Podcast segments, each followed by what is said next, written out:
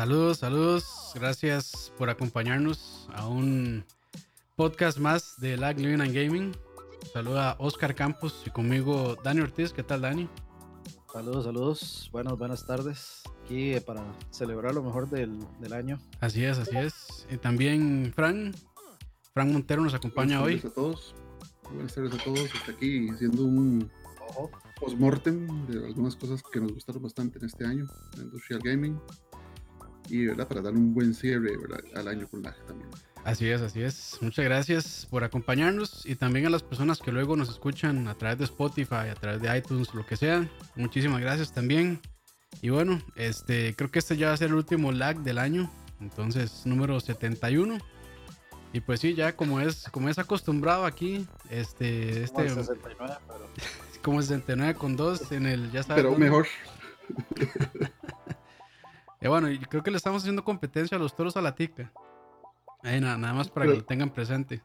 Pero para ver con nuevos No sería Laxing eso. no sería Laxing, no estaríamos compitiendo en algún evento importante. Y saludos a. gracias. No hemos ni empezado y ya, gracias a Ricardo Marín por esos 2000 colones. Puso, puso las apuestas bien altas ya, Ricardo. Sí, sí, sí. Y pues bueno, antes. Jeff Kinley. Jeff Kinley. Sí, aquí ya ahorita sacamos las tronaditas y, y el rompope de. Uf. Pero, doble. Pero bueno, este, antes de dar ya nuestras listas, eh, de ahí empecemos. Bueno, Ani quería eh, hacer unas menciones honoríficas. Creo que yo también tengo un par de menciones honoríficas. Pero antes de, hacer, de dar nuestro top 3 de este 2019 en videojuegos, démosle a las menciones honoríficas. Eh, sí, yo tengo, bueno, dos juegos que se quedaron fuera meramente, bueno, en mi opinión, meramente por aspectos técnicos y pues, digamos, no sé, la, la ética no me dejó ponerlos en el lugar que es, aunque, o sea, si, si salieron bien en unos lados, pero salieron mal en otros, pues para mí no, no, no, no, no, no debería de contar porque debería salir bien en todo, siempre y, y ese es el punto, sean eh, Kickstarters o sean juegos AAA o sean indie, deberían de, debería de ser así.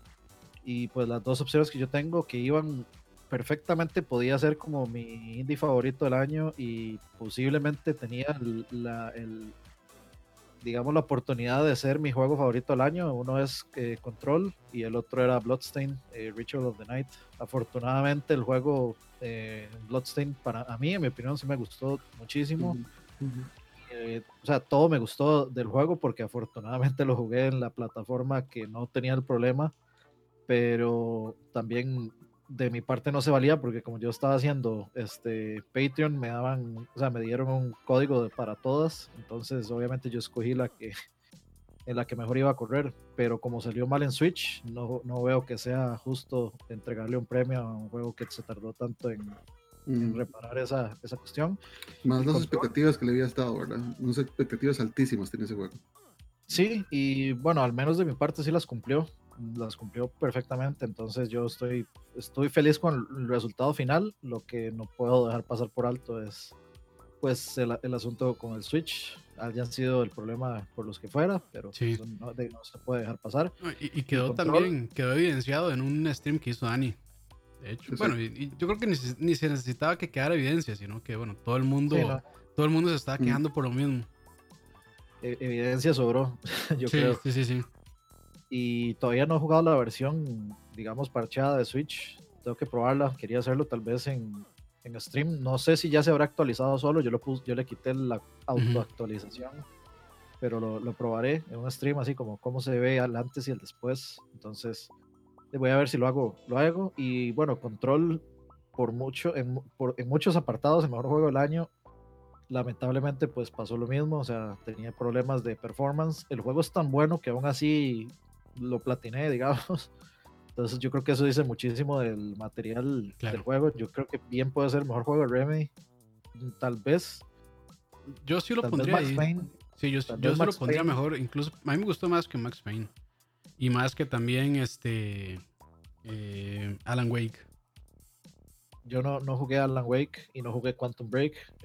los Max Payne, yo, los pongo, yo, los pongo yo los pongo tablas porque Max Payne sí me gusta muchísimo. Siempre me ha parecido un juego demasiado original, digamos, la narrativa y, y todo. Pero sí, o sea, básicamente todo de control es top pero lamentablemente pues el juego tal yo creo que pudo haber sido muy ambicioso para las consolas base y pues mm. tuvo sus problemillas y pues por eso no no, no podría ponerlo en ese top porque los otros juegos que yo tengo ahí, al menos en mi conocimiento, no tuvieron ningún tipo de problema de performance en ninguna consola ni en ninguna mm. eh, eh, PC. Entonces, pues justo por eso no está, no está ahí. Sí, pero bien, bien. Y yo puedo, puedo dar mención honorífica. Me costó mucho decidirme entre, entre mi tercer lugar. O sea, poner a este juego que voy a mencionar o, al que voy a poner en tercer lugar. Porque para mí en realidad eran intercambiables. Entonces, interprétese ese también como un tercer lugar ahí metido. Pero este es Ace Combat 7. Eh, es, es, mi primer Ace Combat. Y realmente me pareció un juegazo. Me pareció muy interesante. Eh, todas las mecánicas que hace. O sea, creo que cuando fui a OK Radio mencioné rápidamente que pues tal vez la gente lo considera, no sé, un juego de, de arcade, de volar, de, volar aviones, pero realmente es muchísimo más que eso. Es, es muy, creo que yo, creo yo que es bastante creativo con todo el tipo de misiones que da. O sea, no es solamente llegar y dispararle a otros aviones. Sí, este, tiene muchísimas cosas eh, interesantes que lo hacen a uno, pues, aparte de la historia que también está muy bien y el, y el apartado gráfico de ese juego se ve increíble. O sea, probablemente es el mejor juego de aviones hasta que salga el Flight Simulator. Eh, pero no, no, o sea, yo solo cosas buenas y por muchísimo, o sea, por casi todo el año hasta que salió el juego en mi primer lugar, para mí fue mi GOTI. Este, y también quería mencionarlo porque se me hace que está infravalorado en muchas listas, creo que va a hacer falta. Y para mí, pues en todo, o sea, el apartado gráfico, este, en gameplay, en jugabilidad, en mecánicas, en música, en la historia también es interesante. O sea, para mí hace check en todo lo que hace bueno un videojuego. Entonces creo que este, de aquí este medio pequeño, humilde, pues ojalá que llegue a oídos de alguien más y que diga, voy a darle el chance a Ice Combat 7. Y que nos manden un control con palanquita y joke y todo eso, ¿verdad? Porque así se disfruta más. No, y en Play 4 hay unas misiones, misiones de VR, me imagino que deben estar muy chivas también. Que en PC no están. Seguramente las pondrá. yo estoy seguro que seguro los ponen disponibles luego. Sí, sí, sí. Ojalá. No voy a hacer lo que le pasó a Dragon Quest, ¿verdad? Que solo se quedó en en Switch, que se, quedaron todos los pluses en Switch, pero eso es porque Nintendo pagó por aparte, pero eso es otra historia. Podemos verlo para las decepciones del, año 2019. Ah, ok, ok. Pero, de ahí no, esa es realmente me menciono honorífica. las decepciones. De ahí podemos darle el otro año. tengo, tengo unas cuantas ahí yo también, unas cuantas decepciones. Pero sí, no sé si Fran tendrá ahí alguna mención honorífica. Sí, de hecho yo eh, cuando eh, Campos propuso el tema del, De, los, awards, yo me salí un poco de, de, la, de las reglas básicamente y, y, yo extendí lo de juegos a todo lo que sean productos de videojuegos. Entonces, para mí hubo dos productos este año que estuvieron muy bien, que no son precisamente juegos, pero tienen juegos. Eh, y la, como también dijo Campos, la decisión entre el cuarto y el tercero fue fuerte, pero pequeñito el factor, ¿sí? Pues para mí el cuarto lugar se lo lleva el, el Genesis Mini. Okay. No solo el Genesis Mini, no solo por manufactura, sino por detalles. O sea, la gente de M2, que son expertos en emulación, que son expertos en traer juegos viejos a nuevas plataformas, hizo un trabajo increíble con la interfase, con los modos gráficos. O sea, él tiene algunos problemitas, por ejemplo, que la versión americana no trae el control de ese botones, para mí pesó bastante, pero los controles son idénticos, los de botones a los botines de Genesis. se pueden comprar por aparte, ¿no? Sí, los de Retrobit, pero hay que pagarlos por aparte, ah, ¿verdad? Salen baratos, son como 28 dólares. Sin embargo, o sea, de esos, esos, juegos, ¿cuántos juegos realmente utilizan los controles de seis botones? Solo Street los Fighters. Sí, solo los Fighters. Ah, bueno, sí, solo los Fighters. Entonces, se entiende eh, por, por los costos. Sea, realmente la consola bajó mucho de precio este año, está súper barata de conseguir. y si les gustó, o en la de 16 bits fueron pro Genesis o fueron pro Super Nintendo, no importa, porque si como mayoría de ticos fuimos pro Super Nintendo, hubo un montón de juegos de Sega Genesis que no se conocieron, ¿verdad? que no se popularizaron de este lado. Entonces es muy recomendable que lo consideren ahora que está súper barato en las tiendas online, muy, muy barato, y es un producto de muy buena calidad, los controles son de excelente calidad, y, y, todas las cuestiones, los detallitos que le da M2, como por ejemplo obtener todos los juegos en sus versiones japonesas, que abren nuevos niveles o cambian los gráficos de ciertos juegos, para mí eso es este, la cereza en el pastel para esa consola que está muy, muy, muy barata. Y yo sé que Dani posiblemente le pregunte esto, pero el, hack todavía no está activo. Están todavía breteando el hack para poder añadir más juegos. Ah, ok. se, pusieron pilas entonces para evitar ahí hackings facilitos. Mm, no, sí, posiblemente, pero igual ya la gente que hizo el mismo Hachi de, de Super y está en eso y les falta tal vez cuestión de, un mes, habían dicho última vez. Pero por sí mismo, la máquina se justifica sola para el precio y vale la pena. Ah, Sí, sí. Bien, Yo bien. Creo que M2 fueron los mismos que hicieron el Contra Collection y el Castlevania Collection. De hecho, o que hicieron las colecciones de, de 3DS de juegos de Sega Arcade que son excelentes. Les recomiendo si les gustan juegos de arcade. Voy a, meter el Contra Collection y el Castlevania Collection en ese, con, el Genesis ahí, solo por ser. Estamos a M2 como Gotti. como Dotti, desarrollador del año. sí, sí, sí, porque la verdad es que lo que hicieron con el Castlevania Collection, eh, con Collection, meter las. O el Arcade Collection de Konami también, que es muy buena.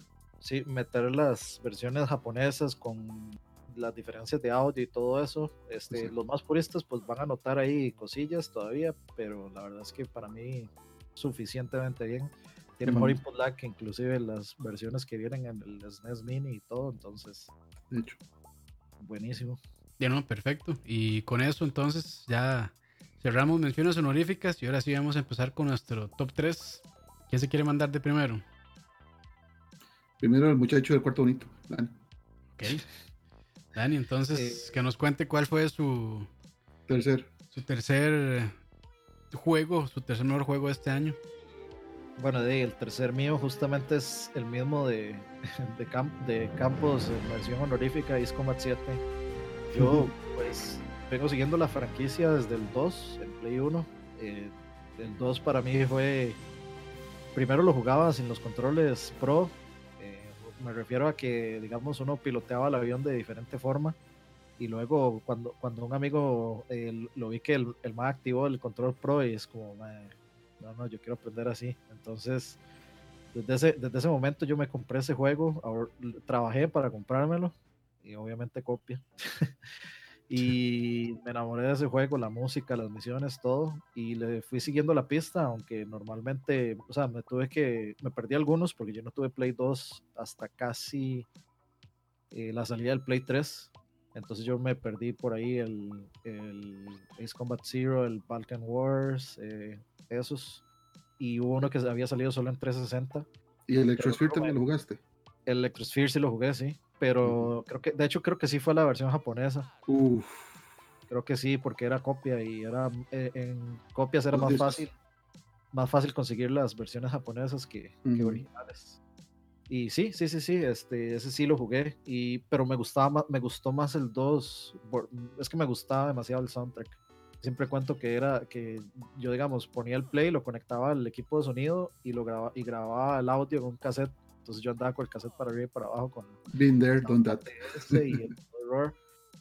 Me alegro un montón que no hayan seguido el gameplay de Assault Horizon. A mí me gustó Assault Horizon, pero no se sentía como un Ace Combat. Eh, se sentía como otro juego distinto de aviones, pero a mí sí me gustó. O sea, yo lo, yo lo disfruté, era como más... Era como el rápido y furioso de juegos de aviones. Y el 7, pues era todo lo que todo el mundo estaba esperando, una vuelta, digamos, al, al, a lo que hizo la franquicia grande, los gráficos top, digamos, de la generación también, eh, la selección de aviones, la música también top, o sea, yo bien, bien puedo ponerlo como overall de los mejores soundtracks de, de este 2019, año. fácil. Y de el extra, tal vez las misiones de VR fueron un poco, siento personalmente que fueron algo engañosas. La, eh, uno esperaba que fueran uno esperaba que fuera el juego Todo completo, el juego.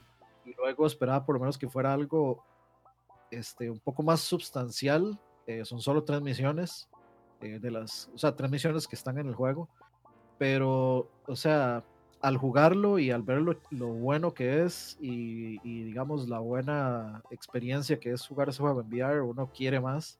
Entonces uno se queda con, con esas ganas de más de, querer probar todo el resto del juego jugándolo así. Este, recomendado, o sea, si no, eh, si, si, si, quieren tener un juego que vale la pena tener, eh, por el que vale la pena tener el VR, si es que tienen uno ya, no les recomendaría comprarse uno por tres misiones. Eh, definitivamente cómprense Ace Combat y si no tienen VR y quieren jugar o quieren experimentar un buen juego de aviones, es tiene una dificultad pues considerable, es un juego sencillito. Eh, a veces los checkpoints son algo este son, algo duros. Sí, no son tan generosos. Penalizan, duro los, los checkpoints, pero de, es un juego de un poco también de, este estrategia. sí, entonces Dani, ¿cuál recomendarías para alguien que no ha jugado Ace Combat? Ya que dices que el 7 tal vez tiene la un toque alta para comenzar desde cero, ¿cuál recomendarías antes de jugar el 7? todos, son, todos son similares. Entonces, digamos, es, este es igual para empezar. Igual este tiene selector de dificultad, entonces, pues, si uno lo siente muy difícil, se puede bajar también. Sí, de hecho, todos tienen selector de dificultad. Lo ah, que pasa es que, digamos, la gente se puede frustrar un poco por los checkpoints. La cosa es que, de, si a usted le gustan mucho los aviones, ah, no es tan problemático que usted tenga que repetir una misión. El problema es cuando usted va súper avanzado y de pronto uno la caga feo y tiene que volver a empezar desde el principio. O sea, esa es como la parte frustrante de todo el asunto. Pero muy buena variedad, de misiones, el sistema de, de, ir desbloqueando aviones y desbloqueando extra armas y todo eso es interesante.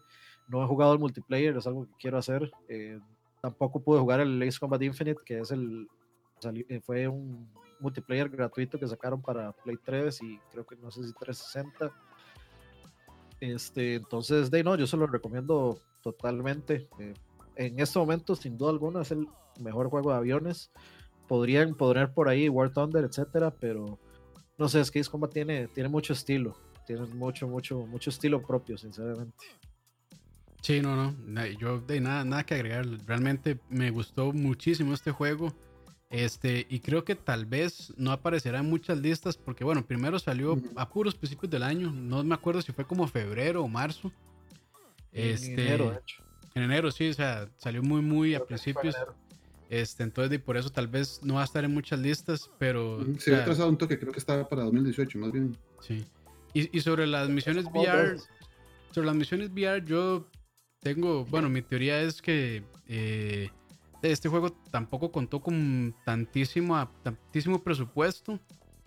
Y pues bueno, desarrollar VR, hacer todo el juego en VR, pues era y básicamente desarrollar dos juegos. Y no creo que Namco iba a soltar el dinero para este proyecto que yo creo que es bastante nicho realmente este juego.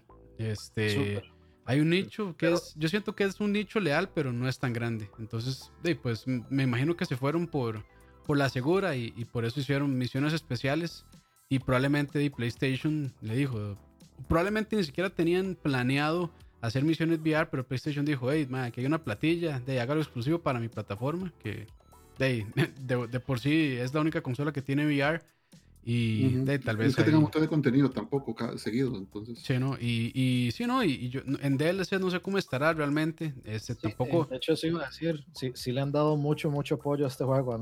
Constantemente ah, han estado sacando DLCs, aviones, ah, skins, bueno, bueno. cosas para el multiplayer. Eh, o sea, sí, sí, sí le dan bastante, bastante soporte, bastante frecuentemente. Ah, qué bueno saberlo, qué bueno saberlo. No, y yo también había escuchado que la comunidad online de este juego también es bastante está bastante sana, sí, sí está bastante activa también. Entonces, pues, me imagino que eso también motiva a Namco a, a, tener este, a dar este tipo de updates que tal vez no son tan grandes, pero por lo menos son cosillas nuevas que le van soltando a los usuarios y pues a veces motiva a jugar un poco más. Y ahora esperar la, la secuela. Sí, pues sí, sí. Next Gen, todavía más exageradamente bueno visualmente. Sí, ya yo, yo, ya soy fan. De hecho, no me he fijado si en Steam habrá algún otro Ace Combat. Creo que no. Pero de si, si hubiera, pues debería llegarle realmente. Porque sí, digamos, viene para PC de fijo la secuela. Viene para PC. No, la, secuela sí, pero yo digo, yo digo los juegos viejos. No sé si estarán en, en Steam. Porque también jugarlos en consola es complicado. Sí. Para la preorden, digamos, eh, si uno lo preordenaba, a uno le regalaban Combat 5. Entonces yo estoy pasando el Ace Combat 5 antes de que Ah, saliera. ok. Y creo que sí está, y creo que creo que eso era en Play y creo que en Xbox daban el Ace Combat 6. Eh, creo que creo que era así, en Play 5 daban el 5, en Play 5, en Play 4 daban el 5 y en Xbox daban el, el 6. Mm, Pero yo creo que sí, Por emulación. ujú. no estoy seguro de si esos juegos realmente salieron en PC en algún momento. yo creo que no. Tal vez el 5 pero puede no que esté, seguro. o el 6, pero pero o sea, el 5 igual es muy bueno y como tiene está conectado al 7, entonces eh, era, valía mucho la pena tener los dos. Claro. los. Sí, que también tengo entendido que 5 es como también de los mejores valorados. O los que a los Sí, fans más sí. les gusta también. Ese y el Balkan War son de los mejores. Pero bueno, ahí lo tienen, el top 3 de Dani. Bueno, el tercer mejor juego de Dani este año es Combat 7. Ahora vamos con Frank. Frank, ¿cuál fue su tercer mejor juego de este año, 2019? Bueno, extendiendo un poco la excepción que hice ahora con, el Genesis Mini, es otra mini consolas que para mí ya parece mejor que el Genesis Mini, que es bastante bueno, era por todo lo que significa, y es el Neo Geo Mini, es este niño de acá. Vamos a ver si se ve bien. Eh, que es lo que hace que supere por poquito, eso sí, ¿verdad? Al Genesis. Primero, ¿verdad? Que trae su propia pantalla, lo puede llevar para donde quiera. Trae 40 juegos, por más que todo de, ¿verdad? de juegos de pelea, pero es obvio por el, por el background de Neo Geo, ¿verdad? De ser una, un sistema de arcades para, ¿verdad? para juegos de pelea en particular, que es lo que pegó en los 90, y la forma, el form factor de, de máquina de arcade. Ahora también, como les decía, está súper barato. Digamos, antes se había, salido a 100 dólares y ahora anda por los 50. Entonces, como adorno es muy chido, pero solo el hecho de que usted, por ejemplo, puede conectar a, a un tele con un HDMI y puede conectarle controles y, usarlo como máquina o jugarlo solamente con las palanquitas, ya para eso para mí es está sobrado. Entonces, este, como adorno y como máquina de juegos, para mí esa es la que se lleva al tercer lugar. Eh, no creí que SNK fuera a hacer un trabajo tan bueno. Después, más que todo, el Neo Geo X, que es un trabajo medio chungo. ¿Y, Pero- qué, y qué, cuáles juegos equivoqué. trae? Trae, por ejemplo, este, los Kino Fighters, trae bastantes Metal Slugs, trae, Todos, digamos. O, trae como cuatro Metal Slug, eh, trae que los Kino Fighters trae el, 90 el 94, 95, 97, 98, 2000, trae Realboat, que es para mí, para mí, mi- bueno, en general Fatal Fury, que es mi franquicia favorita de, de Geo. Trae algunos juegos que no son de pelea, trae este, Magician Lord, trae, creo que trae Top Hunter, o sea, vale la pena, digamos, para De uno hecho, ahí- medio Ahí se ven en la pantalla algunos de los juegos ahí en el stream por si quieren. Ahí lo voy a pausar por si lo quieren ver. Pero sí, son, varios. Son 40, son, son ¿Y, qué, ¿Y qué tal la emulación? Mira, la emulación está bastante decente. Parece que el- al menos el hardware que tiene por dentro no, no es baratiere. O sea, no es de los que saltan frames, Ok. por ejemplo. Entonces vos le notas, eh, obviamente el ser el pegado, el, el- la palanca, ser directo, el hardware no hay input lag de ninguna clase. Este, o si hay es muy mínimo, para serte franco. Eh, no- la palanca no tiene micro switches como, como los controles de Neo Geo CD o Ujú. los controles de Geo Pocket. Eso tal vez se extraña un poco. ¿Verdad? por su raíz de arcade, pero los que están están bastante bien. Se puede jugar a pesar de lo apretadillos que están los botones ahí. eh, se puede jugar bastante bien. Se puede jugar bastante eh, confort- confortable, no, pero bastante competentemente. Y se le puede Y, pues, conectar controles. Exacto, también. tiene dos puertos de controles aquí, dos pu- aquí, y por ser USB-C no, no agarra cualquier control. Entonces uno sabe que Ah, ya tiene ahí su, su propietariedad, pero vale la pena. Soporta un cable mini HDMI por acá. Para conectar. Eso es lo que todavía tengo que probar porque no consigo un cable mini HDMI a HDMI. Creo que por ahí tengo uno yo. Eso lo podría Si prestar. no, ah, pues te agradece. Si no, creo que ahí en, en Sterling o en Office Depot venden. sí, sí, sí. Pero sí, me, me gustó mucho. Eh, viene con calcomanías también para que vos lo personalices Ah, de diferentes juegos. Esta es de juego general. Y digamos, en, en la vida real, hay- ellos tienen un form factor de arcade parecido a esto. O sea, Ajá. hay uno grande que es para arcades ya grandes, para dos palancas. Entonces, esa atención al detallillo, en la calidad, eh, tal vez el único, pero que lo hace estar en el tercer lugar es que no tiene puerto de batería, o sea, no tiene una batería interna, necesitas un adaptador. Y se alimenta, por, entender. se alimenta por USB. Exacto. Vos lo conectas al USB. exacto. Vos lo conectas al USB, por ejemplo, de tu tele o al USB de una compu o al del celular. Al, sí, no, no. adaptador del celular. Sí, seguro requiere. No, no, un cargador de celular, digamos. Sí, cargador de celular. Sí, no, requiere 5 voltios. Es como el. Es, es, es, es, es como el, SNES Mini o el Super SNES o esos minis. Así que no, Exacto, el mismo adaptador de, te va a servir. Uh -huh. Uh -huh. ¿Y el precio? ¿Cuánto, cuánto valía? Eh, 49.99. Ah, no, ah, buen bastante, precio. Bastante, bastante. Sí, digamos, ya, ya, ya hasta llegó al punto de compra impulsiva. Sí. Llegó al punto de compra impulsiva, entonces ahí, ahí se fue en compra impulsiva, ¿verdad? Pero digamos, me agrada, porque digamos, ahora yo estoy esperando para, para marzo el TurboGrafx Mini también, y me agrada ver que tal vez este, el mercado que en cierta manera inició Nintendo por el NES Mini y el NES Mini ha ido, ha ido creciendo, ¿verdad? Ahora sí, claro. hay como Mini, el PlayStation Mini, a pesar, bueno, Classic, a pesar de sus muchas deficiencias, ¿verdad? En emulación y en selección de juegos por región, etcétera, etcétera. se ve bonito. Se ve bonito y es súper ultra hackeable. Y el Genesis es para mí el, el, mejor de esos hasta este. Que este ya con la palanca, con, con los controles, con la facilidad de controles externos, con poder conectar un tele o usar la, pan, la, pantalla interna con los juegos que trae, la atención al detalle, para mí se lo, se lo llevo. Claro. Es que para mí, digamos, lo mejor de esas consolitas minis es poder usar el control original. O sea, para mí esto eh, no, hay, no, hay, no hay como jugar con el control con el que uno lo jugó toda la vida. Y en eso Nintendo, lo hizo, y en eso Nintendo lo hizo muy bien, replicó muy bien los, los controles. Exacto, eso también, eh, como te, les decía ahora, el Genesis Mini, vos descargas el control de Genesis y se siente igual a un control de Sega Genesis, a pesar de que alguna circuitería es diferente, obviamente, ¿verdad? estamos claro. hablando más de 20 años de diferencia. Y en el caso de este, este usa los controles del Neo CDZ. Entonces, eso, el, el control factor, o el form factor del control es el mismo. Si vos jugaste de Neo Geo CD o Neo Geo CDZ, vas a acostumbrar inmediatamente. Tal vez lo único es que no tienen micro switches, pero se entiende, los micro switches son un toque más caros y requieren un poco más de cuidado. Okay. Para los Pero que sí, no saben, el Neo Geo CDZ es cuando, cuando llegaron los Saiyajin a la Tierra. Ay, Esa es la, Her- esa es la saga. ay, Herbert. Herbert, te están quitando el lugar, man. Pregunta Dagoberto, este, el 2020 viene la Intellivision Mini y pregunta si la, si Frank la va a comprar. No, la Amico, que se, como se llama la Intellivision, Intellivision Amico, realmente es un intento de alguna gente, entre ellos este, Tommy Talarico, de rehusar la, la marca registrada de Intellivision para lanzar una, una consola de juegos que se vean como de 8 y 6 bits, que sean baratos, que sean asequibles, que sean totalmente familiares. O sea, es como un nicho muy específico de esa gente que quiere una consola segura para todo el mundo, que usted puede comprársela y dársela a un chiquito y puede jugarla sin ningún problema porque los juegos no van a ser ni ultra violentos, no van a ser ni muy complicados. Claro.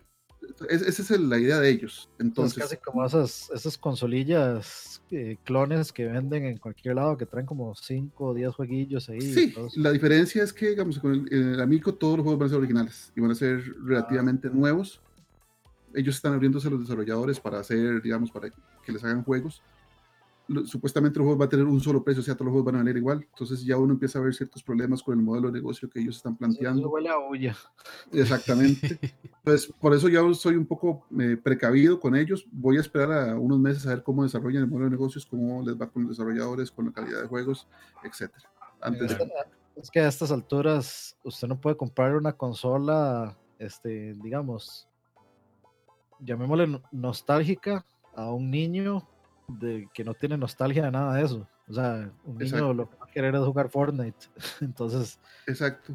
está, está extraño eso. Y, y, por ejemplo, el- esta otra que viene, pero bajo la, la cobertura del copyright de Atari, ¿verdad? El Atari VC es nuevo, que va a ser una consola supuestamente basada en una AMD, o sea, con algo un poquito más de poder, pero va con, con la misma, con el mismo me gusta el rumbo diseño. que usted- no, el diseño es muy lindo y si, como yo decía, si va a llegar a ser menos de 200 dólares, vale la pena el hardware. Pero la- los mismos, Pero es comprar un Uya 2. exacto, los ustedes no saben para dónde van.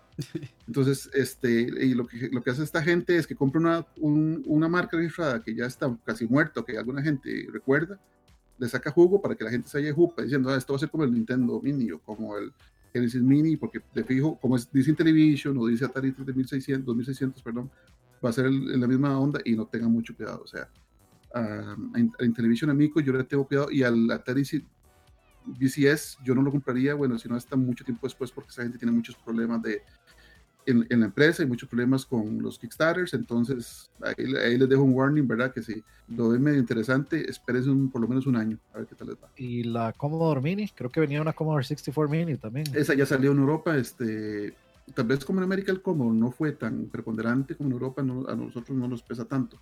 Sin embargo, es un cacharro muy interesante de verdad con el cual trastear. Eventualmente, si se puede conseguir en América barato, sería bueno conseguirlo pero es como, como dices claramente, no hay esa nostalgia. O sea, traerá el teclado. Eh, de hecho, de hecho este, trae el teclado, pero a, veces es muy barato de hacer. Hay una, hasta hay, una, hay un Spectrum Mini también, ¿verdad? Que es el otro teclado. Y el, el, ¿cómo se llama? El TurboGrafx, ¿ya, lo, ¿ya salió o todavía no? No, salen ahora en marzo del marzo, 2020. Ok. Ese se ve interesantón. Tiene un problema serio que todo el mundo le critica, es que, por ejemplo, trae versiones japonesas de RPGs para América. Entonces uno dice, pero ¿para qué quiero yo un juego japonés en RPG que no voy a entender ni papa? ¿Para qué lo quiero en un modelo americano? Pero es Konami, ¿verdad? Entonces, es, Konami. Eso iba, a decir, Konami, eso iba a decir yo. Pero bueno, son, son IPs de Konami. Cuando Konami era buen desarrollador también. Realmente son las IPs de Hudson Soft. Cuando, cuando Konami compró Hudson Soft, compró todas sus IPs y dentro de esas venían casi que la mitad del parque de juegos de, de PC Engine, que es el topográfico japonés. Vale la pena, o sea, como yo decía Dani la vez pasada, tener Rondo Blood, ya con eso vale la pena. Entonces, este, eh, pues vale la pena tenerlo y va para la colección. Seguramente, eventualmente hagamos una comparativa cuando tengamos ya todo bajo el techo, ¿verdad? Para ver cuál es el mejor entre todos. Pues Es que yo, lo pensaría, o sea, me, gustaría que sacaran el Sega, o sea, como un componente extra que fuera el Sega CD Mini, digamos. Obviamente con loading times arreglados y todo eso para poder jugar pues todos esos juegos, o sea, tipo Snatcher, tipo eh, Knuckles Chaotix, tipo este, eh, ay, ¿cómo es que se llama este otro juego de Kojima? Este, eh, Polisnauts. Eh, valdría la pena, valdría la pena que lo rescataran. Y como mm, Kojima quién sabe si, si, será Konami los que tienen la licencia aún. Pero cualquiera de los dos, cualquiera de los dos estaría dispuesto a vender, a decirle a Sega, sí, sí, sí, deme plata. el, el, problema con Snatcher y el problema con Polisnaut Dani no es tanto el pleito de Kojima con Konami, el, problema es su terrible semejanza a películas gringas. O sea, Polisnaut es básicamente Lethal Weapon en el espacio los personajes son idénticos a los de Lethal Weapon, muchas cosas y entonces este, ahí se ve venir un copyright, ¿verdad? Breach terrible. Y no tengo ni que hablar mucho de Snatcher, que es básicamente Blade Runner. Blade Runner, sí, pero ¿y cómo está el asunto de las traducciones? Porque sé que hay traducciones eh, de fans, pero creo que no hay oficiales, ¿cierto? Sí, en oficiales no hay. Para Polynauts hay una en, Sega Saturno. Entonces, si uno tiene la forma de correr un lado Sega Saturno, puede jugar Polynauts en inglés. En el caso de Snatcher, pues la que salió en el juego de Sega CD es bastante decente, bastante buena. Entonces uno perfectamente puede jugar el de, el de Sega CD sin ningún problema. Sí está censurado, le faltan escenas, le faltan cosas, pero es la mejor forma de jugarlo en, un idioma entendible para los que no hablamos japonés. En el caso de Polinaut, habría que parchar las imágenes de Saturno y jugarlo con el emulador, que tampoco es tan difícil en estos momentos. Pero esperarlos, por esos motivos, esperarlos para consolas nuevas o remasters, básicamente tiene que ser rehacer los juegos desde cero. No, pero creo que, Kojima en su, en su santa. Sí, pero es que Kojima siempre ha sido muy así. O sea, este, ¿cuál era? Big Boss era este Sean Connery, ¿no? Exacto. O sea, siempre, siempre el MAE se, ha basado en, en, en personajes. De, actores. en actores, perdón, sí, para hacer sus personajes. Exacto, entonces tal vez eso es lo que hace que eh, ese par de juegos no tengan reedición, por eso es ¿verdad? tantas semejanzas a, a películas y a copyright de otra gente, que tal vez es mejor dejarlos así, ¿verdad? En, no en el olvido, pero en el baúl de los recuerdos. Y si usted se interesa en jugarlos, hay forma de hacerlo. Realmente no más tiene que buscar un poquito y, y lo juega. Pero. Claro. Pero bueno, ahí lo tienen. Entonces, este, no era un juego, sino es una mini consolita del, del top 3 de Frank, que es el Neo Geo Mini. Ahí lo tienen en mm. pantalla. Y pues bueno, me toca a mí. Eh, mi tercer mejor juego de este año y también me costó ponerlo entre segundo y tercero, pero al final me decidí por este por Star Wars y Fallen Order. Realmente me sorprendió, no esperaba no esperaba mucho por estar EA ahí en, medio de la ecuación, bueno, en la ecuación no, en medio de, la, del, del, desarrollo. Pero sí tenía esperanzas por Respawn. Respawn creo que lleva un muy buen récord. va de, de, tres juegos, tres buenos. Entonces, bueno, cuatro, perdón. También tomando en cuenta Apex Legends. Pero creo que este una increíble experiencia Star Wars Jedi Fallen Order en todos los sentidos. Se siente Star Wars, la historia se siente Star Wars, el personaje se siente Star Wars, todo se siente muy Star Wars. Se nota que lo hicieron con amor. Este, a diferencia de Disney que ha tratado la IP con con no, no voy a decir que la, han maltratado, pero creo que no la han entendido del todo porque hay cosas buenas como Star Wars Jedi Fallen Order, como Mandalorian y cosas malas como The Last Jedi. Entonces, pues de este todo ese montón de cosas me hacía dudar un poco sobre este videojuego, pero al final dichosamente pues me sorprendió. Eh, ya lo voy pasando dos veces, me gustó muchísimo. Eh, y también Dave, se nota que quienes lo hicieron, aparte de ser fans de, Star Wars, también tomaron en cuenta este otro tipo de, de, cosas en el diseño de este videojuego, cosas como Metroidvania, cosas como Dark Souls, las incorporaron muy bien en el mundo de, Star Wars, que tal vez uno pensaría que no, no van tan bien, pero lo lograron. Este, y no, no, yo quedé súper contento. Eh, de acá, no sé si Fran yo lo jugó, sé que Dani sí lo jugó ya, entonces pues no sé si... lo, tengo, lo tengo como pendiente, pero es que es eso mismo, digamos, se lo ve tanta gente que sabe Star Wars y decir, o sea, este juego sí está bueno, vale la pena, o sea, realmente yo y, vi mucha gente que sin decir que era bueno por ser de Star Wars, sino que era bueno por sí mismo. El juego está muy bien hecho. Sí, Y es que mucha gente lo que tal vez ha pasado es que le agregan a cualquier juego mediocre la licencia de Star Wars y ya con eso intentan salvarlo. Este juego es bueno por sí mismo, no ocupa Star Wars. Sí, si hubiera, digamos, hubiera sido un buen juego de medieval o de samurai o un juego de, de acción digamos. Campos, ¿qué, es mejor? ¿Jedi Fallen Order o The Mandalorian? No, ¿en, qué sentido? es que es, ¿Apegado a Star Wars, tal como, Como, como, digamos, producto de Star Wars. Exacto. ¿Qué es mejor? Me, la pone difícil, realmente. He disfrutado ambas por igual, la verdad. O sea, desde hace mucho que no disfruto Star Wars de, de, de, esta, manera. de esta manera. Entonces, este, de, no sé, por un lado, Mandalorian nos da una historia un poco separada de, lo típico de Star Wars, que es Jedi y Sith.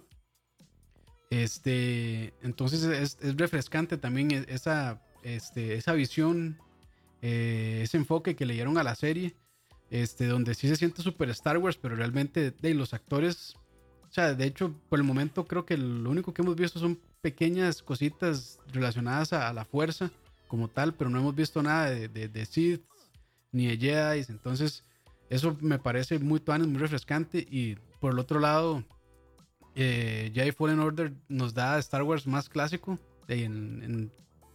gracias a Cal Kestis, que es un ya hay información, de casi que un Padawan, este, y no, y, lo que me gusta de ambas es que traen cosas al, al canon que Disney había dejado por fuera, dentro, o sea, las había dejado como Legends y las, las, han, las han incorporado bastante bien y, y no, yo pues la verdad bastante contento, no, no sé, no sé cuál poner mejor, la verdad es una pregunta difícil, este, pero hey, pucha, y voy a decir que Mandalorian, la verdad, la Mandalorian sí lo he disfrutado muchísimo.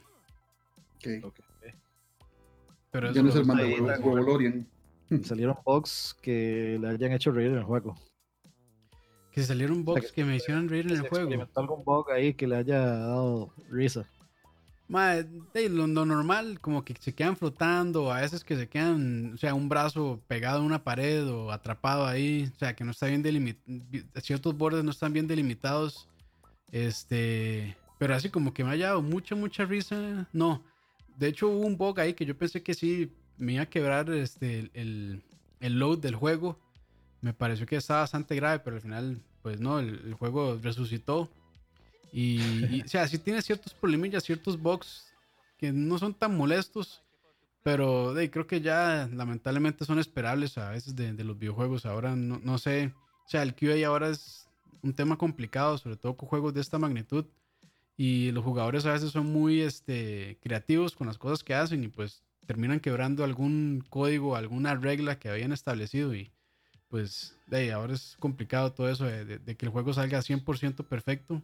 De ahí, todo el mundo sería lo ideal en este mundo, pero lamentablemente no lo es. Y, y de conforme el alcance de los juegos crece, también así la, la cantidad de box o cosas que pueden crear el juego. Pero en general, de, yo siento que el juego salió bien en desempeño. Este, por lo menos en PC no tengo ninguna queja, aparte de esos boxecillos ahí, que son más que todos como errores de rendering o, cosas tontillas, pero así como muy, muy fuerte, pues solo ese y luego se logró recuperar y pues no, no, en ese aspecto no, no, tengo nada que criticarle. Y no, o sea, realmente sí, sí, muy contento, lograron darle bien el combate con lightsaber, se siente eh, se siente el peso, digamos, del, personaje y conforme uno también va adquiriendo más habilidades, así también, pues uno siente como que también va, se, haciendo, se va haciendo más, más fuerte en la fuerza. Entonces, creo que en todos los aspectos este juego está bastante bien y no, no. Pues la verdad yo, este, de ya esperando segunda parte de este juego, la verdad. Ojalá que lo anuncien pronto. Seguro sí. Siendo sí. EA, ya han de estar vertiendo en eso. Sí, ojalá que ahí pues no la caigan. Que sea una buena secuela, ¿verdad? Sí, ojalá que sea una buena secuela. Se presta para varias cosillas, digamos. O sea, este, no necesariamente que el, que el protagonista sea Cal Kestis, puede ser algún, algún otro personaje nuevo y que involucren a Cal Kestis en algún punto. Pero bueno, lo, que, lo que sí deja claro acá es que este, luego de la Orden 66, pues quedaron bastantes Jedi, bueno, bastantes sobrevivientes. Entonces, pues ahí en, en, ese punto de la historia, pues pueden hacer varias cosas interesantes, creo yo. Yo pienso que sería Tuanis que, este, tal vez que no fuera con Cal Kestis, o que sí fuera con Cal Kestis, y que a él le tocara ir a buscar a, al Mae Rebels, que está perdido con a Ezra. con, ajá, Ezra, con, Ezra con Tron, puede ser. Ajá, que está perdido con, con Tron. Sería, sería Tuanis eh, o tal vez usar a, Ezra. o sea, sería y, como ese crossover ahí, rescatar a ese Mae como personaje, que no se quede pues de, en, el, en el final que le dieron a Rebels. Y hasta en un punto podrían también de involucrar al Mandalorian y a Baby Yoda. Porque están, están este, o sea, está ambientado en, no sé cuántos años, pero de, muy cerca de los eventos de Mandalorian. Entonces, pues también por ahí podría mezclarse. Sí, el, Mandalorian eh, comienza y ya él existía como The Mandalorian. Sí. Digamos. Sí, sí, ya. Creo que, en, creo que en Mandalorian son como cinco años luego de la caída del Imperio. Y, y este, no sabes, para ver. No, entonces no, estoy mal. Estoy mal porque no, no sé. Bueno, sí podrían pegarse. Porque bueno, este Mandalorian es cinco años después de la caída del Imperio, o sea, después de episodio 6. Y este más bien es después de episodio 3, después de la Orden 66 en algún momento podrían de llegar a, digamos, a, a, toparse, digamos, pero sí, ya, ya acabo de darme cuenta que no están en la misma línea del tiempo, la serie y este juego.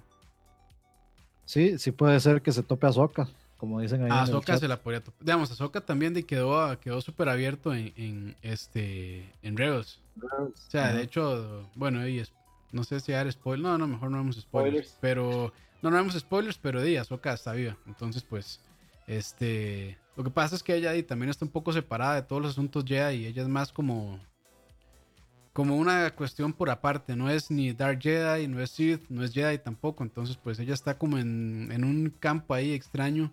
Ella quedó como Grey Jedi. Quedó, así como Grey Jedi, pero es que pero nunca dijeron que así es directamente Grey Jedi. Sí, no, no, no, pero de ahí queda, entonces de ahí pues o sea, hay con, con, Mandalorian y con este esta IP de Jedi Fallen Order, pues yo creo que pues, en algún punto sería bonito, por lo menos un easter egg ahí que, se dé.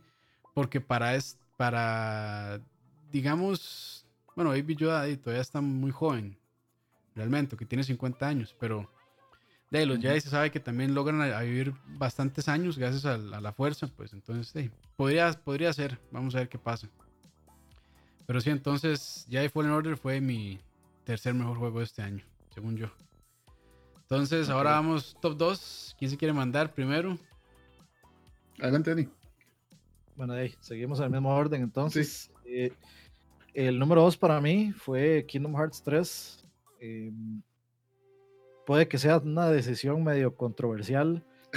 Eh, sí, entiendo, sí entiendo, digamos, que eh, mucha gente se quejó por eh, algunos plot holes eh, bueno, hay gente que se quejó de lo complicado que es la trama de Kingdom Hearts, pero o sea, sea, la, eso- la eso- gente eso quejándose en internet, jamás. No, jamás. ¿Qué- ¿Cómo puede pasar eso?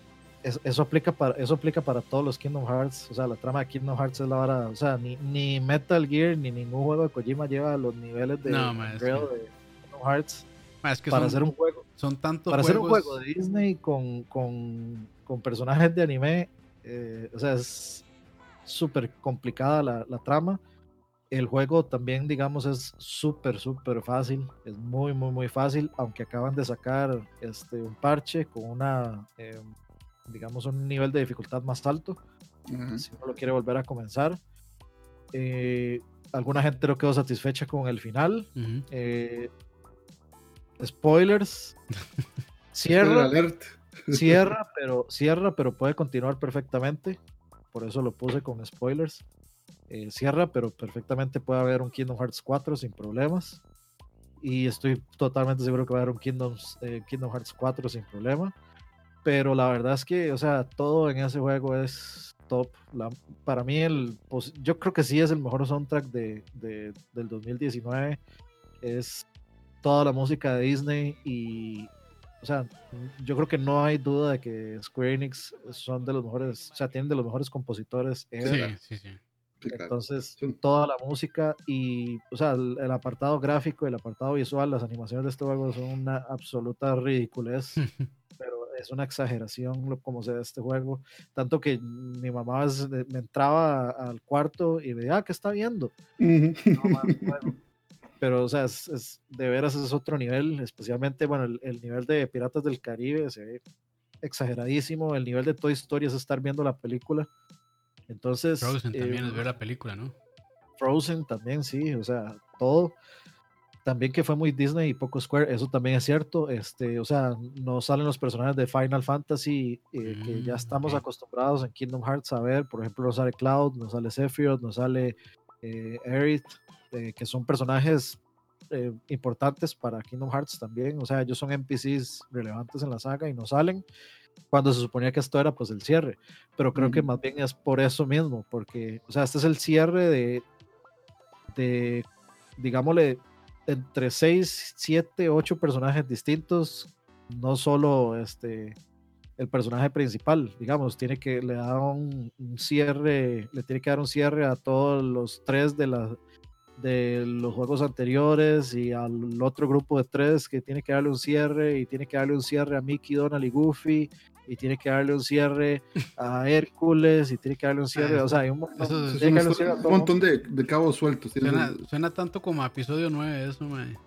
Sí, pero, pero este al menos sí lo hace. Yo, Lo hace yo bien, siento- lo hace bien. Sí, lo, lo hace, lo hace bien. O sea, da una resolución satisfactoria. El- la, el último, la última parte final, digamos, como el último mundo y las escenas finales también es una, una pelea impresionante, muy fácil, sí.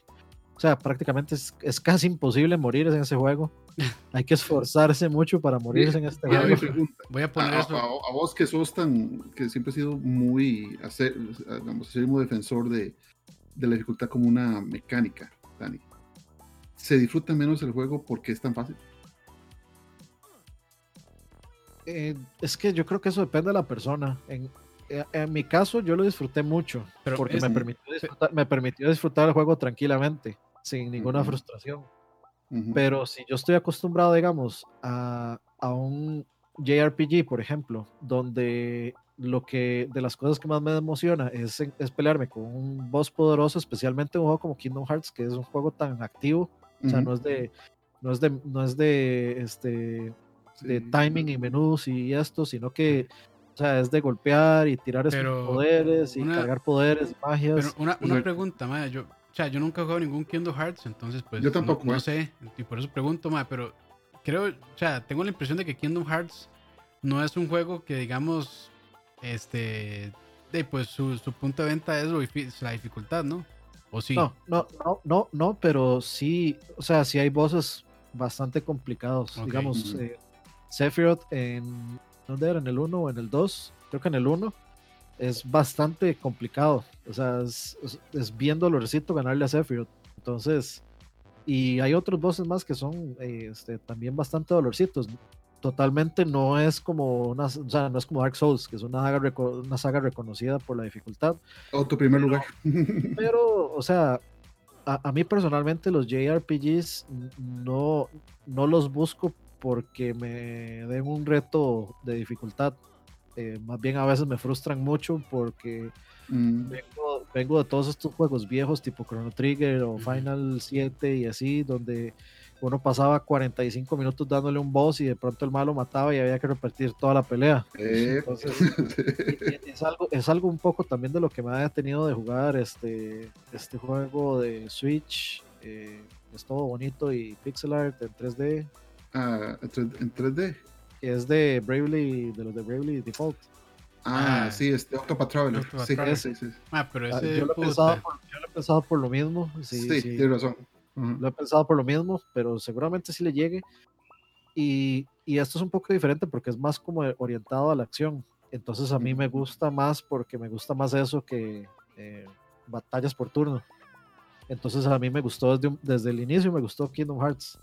Entonces, eh, yo siento que por ese lado a mí no me afectó para nada que fuera tan fácil. Ahora, si alguien dice, a mí no me gustó porque el juego es muy fácil, perfectamente lo puedo comprender que, que, que, eso tal vez le haya bajado el hype a la experiencia, porque pues de, es algo que uno espera. Hay ciertas cosas, especialmente, yo creo que los JRPGs son muy, muy, muy específicos y la, y la gente es muy, muy, muy específico con lo que le gusta a los JRPGs y muy particularmente la dificultad es algo de los que, que tienen los JRPGs que les gusta a la gente. O sea, hay mucha gente clavadísima de JRPGs que no les gusta un JRPG fácil. Eh, y, y, o sea, podemos ver muchos ejemplos de eso. Inclusive el mismo Fire Emblem es eh, el Three Houses, creo, de, inclusive. No me acuerdo si eran los de 3DS. De hecho, son. Este, Awakening es muy fácil. Awakening es súper fácil. Ajá. Eh, hay uno que tiene Permadeath, creo. De hecho, usted puede habilitar la mecánica permanente, digamos, desde el Game Boy Advance, esa mecánica era fija, ¿verdad? Se, se moría y se murió y se acabó. Pero después de los de, creo que uno de los de NDS, la mecánica se hizo opcional y eso hizo que mucha gente que lo jugaba y se, cuestionara o se quejara de eso. para mí, en lo personal, la mecánica, o sea, la dificultad de un juego simplemente es una adaptación a nivel de cada persona. Como dice usted, ni usted debería de dejar de gustar los juegos difíciles, o retadores solo porque un juego es fácil, o a la inversa.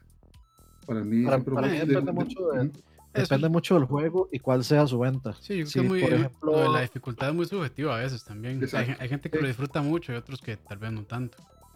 sí, pero sí es cierto, o sea, si estás vendiendo el juego, por ejemplo, digamos, si me vendes Battlefield, eh, hablándome que es ultra realista y de pronto vos podés volar o absorber 20 mil balazos o hacer las de Wonder Woman y parrear balas con, alguna cosa o una vara así, entonces. los rayos. Sí, sí, exacto. entonces yo digo, de no.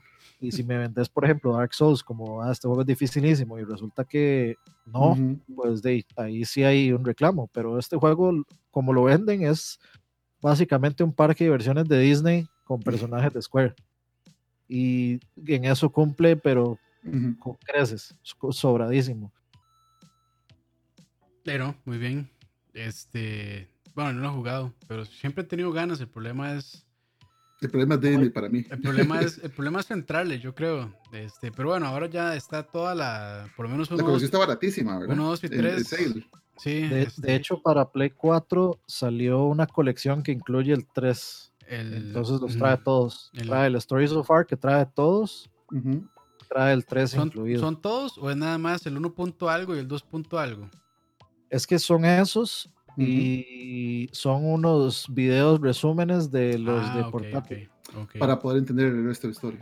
Sí, para, o sea, para echárselo de principio a fin. Que sería la mejor forma de, si, jugado, si, nunca ha jugado ninguno, creo que el 3 hace un resumen relativamente decente de, del despiche que, que pasan los dos en todos los anteriores. Eh, creo, que, creo que se puede lograr porque tal vez volver a los anteriores podría resultar algo complicado. Es que ha habido un montón de spin-offs, ¿verdad? Hasta en Game Boy Advance, en DS, o sea, ha tenido 7000 spin-offs ese juego. Sí, sí Moiso, compró el Story So Far y, estaba diciendo como que no envejeció bien, pero sinceramente yo creo que yo creo que es algo muy particular de Moiso. A mí no me parece que el juego haya envejecido mal, digamos, el primero. Mm, Son muy parecidos, sinceramente. Esto es nada más con. Mo- Es un Moiso- upgrade gráfico de Moiso juega con la- barras negras, que no diga nada mejor. 33 dólares esa versión con todos los juegos, dice ahí. Para mí, Exacto. el, el problema con Kingdom Hearts es que depende terriblemente de cuánto usted disfrute de Disney. Si a usted no le gusta Disney, no tiene nada que estar haciendo el juego, y ese es mi caso. Sí, pero yo creo que hace un buen trabajo con los personajes de Disney, porque uno, sí, son personajes de Disney, pero al menos tienen una buena historia. O sea, tienen Mm. una historia japonesa, típica japonesa, donde Tipo JRPG. Mickey es el sabio o el líder, el rey, etcétera. Y particularmente los personajes de Goofy y, y Donald eh, realmente se convierten como en, en los amigos de uno. Entonces Ujú. uno se encariña con ellos, a pesar de que tal vez uno comienza el juego con completa indiferencia y uno dice, "Mae, pero o sea, eh, yo creo que esa es la genialidad de ese juego, el cómo lograron hacer ese match de los personajes de Disney con unos personajes de, super japoneses. Exacto. Ese- es, ese es el logro más grande que tiene ese juego, digamos. Buenísimo, Ah, buenísimo. bueno, perdón, nada más para terminar. Y dice Dagoberto, Dani, ¿crees que en los premios DICE Kingdom Hearts 3 se gane mejor música? Difícil, ojalá no lo vuelva a ganar Death Stranding, porque sinceramente yo no creo que no, no creo que, se, que, que- Death Stranding se, tenga mejor música que, que Kingdom Hearts. Por música original lo patea Kingdom Hearts, mm, por, pero le da 7 millones de vueltas, digamos. Pero si no lo gana, por lo menos que lo gane, no sé, Sekiro, que lo gane eh. Control o algo, algo así. Este, digamos un juego que, que yo vea que sí. Y yo esperaría que sí gane por lo menos algún premio en, en DICE. Sí, probablemente, probablemente. Pero bueno, avanzando, este, de voy, voy yo para darle vuelta a esto Dele, un poquito. dele, este, dele, mi top 2 es un juego que este, había, le había hecho un review en, en The Couch, por si quieren ir a verlo ahí también, se llama Katana Zero. Y sí, también me parece el mejor, eh, el mejor indie, Indie. de este año. Eh, realmente, o sea, lo, lo, lo compré viendo el estilo de arte que, pues, bueno, en estos años ya se ha puesto muy de moda todo lo de eh, pixel art retro y esta cuestión. Entonces creo que lo jugué, eh, lo compré un poco basado en cómo se veía también, porque se veía muy bien realmente. Es un pixel art muy interesante, como lo manejan. Pero lo que más me gustó realmente fue cómo supieron combinar eh, la historia con la jugabilidad. Entonces, uno es un, uno es un personaje que, tiene pues ciertos superpoderes, por decirlo de alguna manera. Y la historia explica muy bien por qué es que uno tiene esos superpoderes. Entonces se integra muy bien esas partes. Porque bueno, a, a veces, algunas veces uno pues nada más, este, puede sacar un personaje y tiene superpoderes y uno no se cuestiona mucho de dónde viene. Pero este juego, este, siento que bueno, claramente pues es un poco fantasioso esos superpoderes. Pero por lo menos, digamos, eh, hay una explicación este, muy buena dentro del videojuego de por qué uno tiene esos, esos poderes. Y, y no, o sea, la mecánica se- es bastante familiar para quienes tal vez ya hayan jugado juegos como Gunpoint o, eh, o eh, Hotline Miami. Y es donde uno pues eh, tiene un personaje y está como de tú a tú con los enemigos y pues si uno los mata primero pues bien y si lo, si lo matan a uno primero pues está como equilibrado digamos los poderes que uno pueda tener a, este, a pesar de que uno puede ralentizar el tiempo y otro tipo de cosas pero un disparo, un golpe ya pues es, es muerte. Eh, lo bueno es que bueno, hay checkpoints bastante este, seguidos, entonces pues no es tan frustrante reiniciar la pantalla. Exacto. Entonces eso lo hace muy bien y la música también es muy buena, es como este synthwave porque también es medio cyberpunk el juego. Ah, qué genial.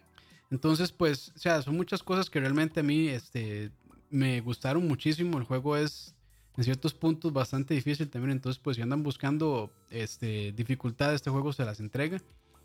Y no, no, o sea, es, para mí es un juego muy, muy completo. Y pues desde, desde Gunpoint no jugaba un indie así que me, que me atrapara tanto. Creo que lo he pasado como dos veces en PC y dos veces en Switch. Entonces, pues sí, sí, realmente me ha gustado muchísimo. Qué bien, qué bien. Y Ajá. tal vez la única crítica que tengo hacia el juego es este que es un poco corto y termina muy abruptamente, pero creo que termina así para darle a entender a uno que hay más. espacio. exacto, bueno, ya, ya el desarrollador que es Askisoft dijo este, que sí, este, se viene del, bueno, ya, ya han habido DLCs, entonces hay como un leaderboard con tiempos y demás. Este, entonces, pero sí, ya también confirmó el desarrollador que va a haber más historia de este juego, entonces pues no es lo último que vamos a ver. Y la verdad, o sea, no me molestó que tal vez el juego sea corto, se puede pasar fácil en unas, dependiendo de qué tan bueno sea uno, tal vez en unas 3, 4 horas. Este, pero la experiencia lo vale. Pero la experiencia lo vale. Creo que vale como 15 dólares y en descuento pues muchísimo menos. Ahora está en Switch en promo en, 9 dólares. ¿Perdón? Está en Switch en promo en 9 dólares ahora. Sí, está baratísimo. Unos sales de, de indies. Está baratísimo y supuestamente la actualización con la continuación pues va, va a salir gratuitamente. No sé, si, no sé si va a ser así al final, pero de por lo menos eso es lo que he oído decir del desarrollador. Entonces pues, de bien. Le, le, he ido bien entonces vendiendo, eso es bueno. Sí, sí, yo creo que le ido bastante bien. Este, creo que, si no me equivoco, ha sido los de Devolver Digital, que es el publicador. Creo que ha sido el, juego más vendido de ellos, si no me equivoco. Y muy probablemente han vendido en Switch, que es lo que está pasando últimamente. Sí, y me imagino que sí, en Switch es donde más ha vendido. No sé si, o sea, inicialmente salió para Switch y PC, no sé si ya llegó para, para Play 4 y Xbox, pero creo, que, sí. ya lo, habían anunciado. Creo que sí lo habían anunciado ya, entonces pues, no, eh, recomendadísimo este juego realmente. Lo que estaba esperando es que saliera de físico. Yo creo que sí, porque le ha ido muy bien en ventas. Yo, yo, había, yo había leído como que ya lo, o sea, como que ya lo iban a sacar. Ojalá. Limited Run. Eh, no, no, no, estoy seguro, pero creo que por ahí lo había visto. Es que esa la vara, digamos, por lo general, cuando sacan un, un, indie, donde lo pienso comprar es en Switch porque se presta más para eso. Pero por lo general lo sacan digital y prefiero esperarme a que lo saquen físico, entonces casi nunca los compro de, de salida. No, yo, pues. ahí tengo en cola varios. O sea, tengo en cola varios de comprar de indies en Switch que estoy esperando. El Blasphemous yo lo quería físico, lo sacó Limited Run y ya no lo pude comprar. Sí, pero digamos, tal vez podrías aprovechar, Dani. Eh, esta última semana del año, casi que hay unos 15 eh, indies muy buenos, entre los cuales está Blasphemous, que están en promo. Blasphemous anda como sí, pero es que, creo. Es que, digamos, no quiero comprarlo digital para gastarme espacio en la tarjeta. Prefiero comprarlo físico y ahorrarme ese espacio en algún punto tal vez que lo...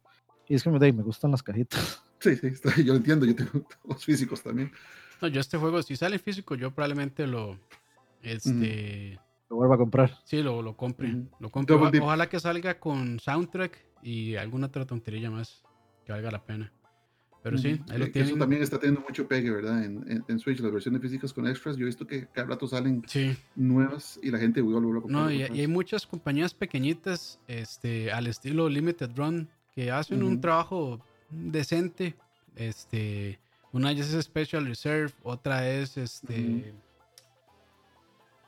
Bueno, Dead Cells habían sacado una versión muy tonta de Dead Cells, pero no me acuerdo cómo era que se llamaba esa, es otra compañía. Este, pero sí, hay varias pequeñitas ahí que, bueno, Gris salió con Special Reserve. Entonces sí, hay otras varias compañías ahí que también se están esforzando por sacar, eh, sobre todo juegos indies en físico. Pero sí, entonces ese es mi top 2. Este, Katana Zero, muy, muy recomendado. Y ahora, Frank, ¿cuál fue su top 2? Que por ahí ya lo había mencionado en el chat, de hecho. Exacto, siguiendo la, la onda indie, para mí mi, top 2 fue A Black Tail Innocence. Un juego que a nivel histórico me impresionó bastante. Increíble, increíble juego. Es increíble. Es uno vivir en la época de la peste negra en Europa, donde esa enfermedad básicamente valió como más de la mitad de la población europea. Eh, y realmente la, ambientación de ese juego es increíble. O sea, si no, no han jugado, jueguenlo y juego en francés. O sea, el juego se desarrolla en Francia, en la Francia de la Edad Media. El juego es hecho por desarrolladores franceses. Y digamos, si el voiceover francés es impresionante. Es Azorbo es, ¿verdad? Asobo. Asobo. Asobo, sí. Un sobo. no, es, no, es. No, Asobo. Y digamos, sí es, este, es, un juego de totalmente de, de, no es de acción, eh, es más de sigilo eh, lo que es gráficamente eh, da esa impresión de, perdición, de esa impresión de depresión, de, de, de que no hay un más allá, no hay un futuro, que es lo que estaba en, en, Europa ese tiempo, ¿verdad? Cuando las ratas básicamente contagiaron a todo el mundo de peste bubónica. No hay un futuro.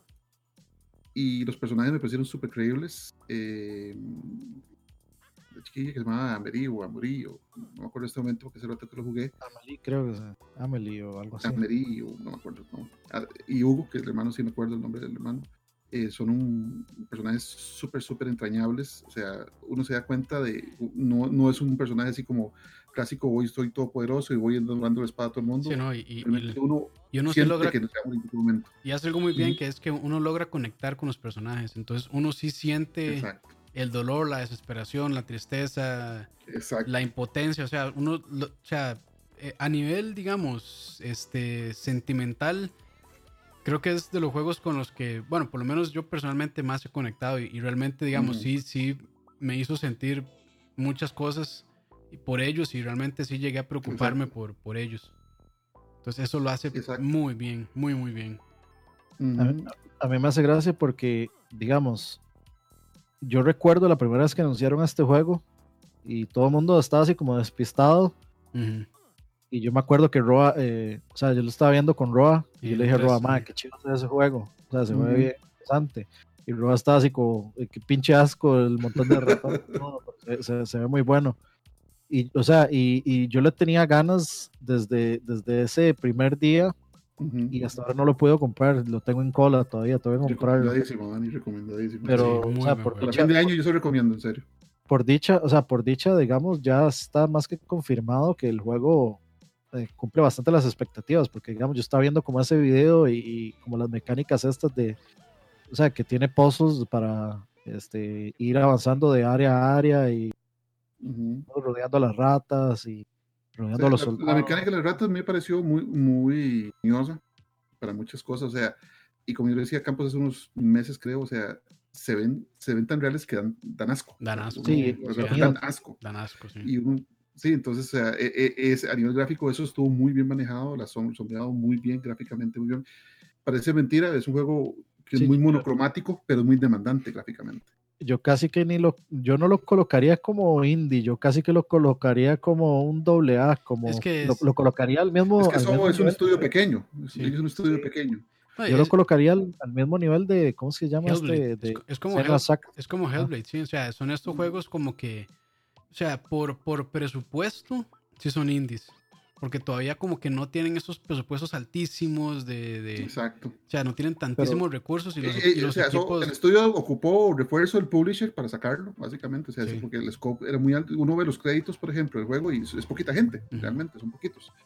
Entonces uno se da cuenta que sí, que el estudio es pequeño, pero sí una muy agradable sorpresa para una temática no muy común para un contexto histórico muy poco común. O sea, realmente esa no es la parte de historia que nos vende mucho en los juegos de, acción, ¿verdad? Y pues como emocionalmente sí, le, uno genera apego mucho con, los personajes. Al final, tal vez lo único pero es que el final se siente un poco trucho. O sea, sin ir en spoilers, como que la última pelea se siente un poco mm, como que no cabe tanto. Creo que, pero el resto del juego para mí lo compensa. De hecho, para mí las peleas con los jefes digamos, es como la parte más débil del juego, realmente para mí. O sea, es como la, es como la parte que fue como menos mm, interesante, creíble. Como que, no macheaba tanto. Sí, es que, digamos, uno durante todo, digamos, la, historia, la exploración que uno tiene del mapa, que es, de, son básicamente túneles también. Este, de, pues es mucho de sigilo, eh, es un poquito de puzzles sencillos, pero ahí están. Y después de, pues uno llega a agarrarse contra alguien, es como medio anticlimático, no sé. Sí. Entonces, esas partes, yo las, o sea, la, o sea, por historia eran necesarias, pero digamos mecánicamente no estuvieron tan bien desarrolladas. Ese es, como mi, para mí es el punto bajo del juego, los, los, jefes. Pero igual, digamos, este, igual hay, hay, ciertas mecánicas con los jefes que están, que están interesantonas, pero poco creíbles tal vez los gráficos me parecen top de este juego. Ah, no, los gráficos es, una, es increíble. O sea, son, son increíbles los gráficos. Y también la actuación. La, actuación de voz también. O sea, los, los, las personas que estuvieron dándole voz a los personajes también hicieron un, trabajo impresionante. Tanto en inglés, que en inglés lo que hacen es como este acento francés. Que bueno. Sí, falsete. Sí, es fake French. Sí, fake French. Bueno, como franceses hablando inglés, que bueno, no está tan mal pero como dice Fran, está mejor en francés. Sí, o sea, si pueden jugarlo en francés, sí. jueguenlo. Eh, ¿Qué otra cosa? Es, tiene la corto el juego, ¿no? subs en inglés o en español. En ambos. Exacto. Ambos. Uh -huh. Sí, bueno, tiene subtítulos, tiene subtítulos en varios idiomas. Uh -huh. okay, Los idiomas hablados son francés, alemán y, y inglés. inglés uh -huh. Entonces sí se recomiendo jugar en francés, subtítulos en español. Curioso, eh, curioso que no esté en español. Porque Yo también pensé lo mismo, pero es un desarrollador pequeño, entonces se entiende que no paguen el, que no paguen el doblaje en, en, español de España, que es lo que uh -huh. les les Sí, es que los españoles son bien dolores, o sea, como que ellos no consumen nada que no esté en su idioma.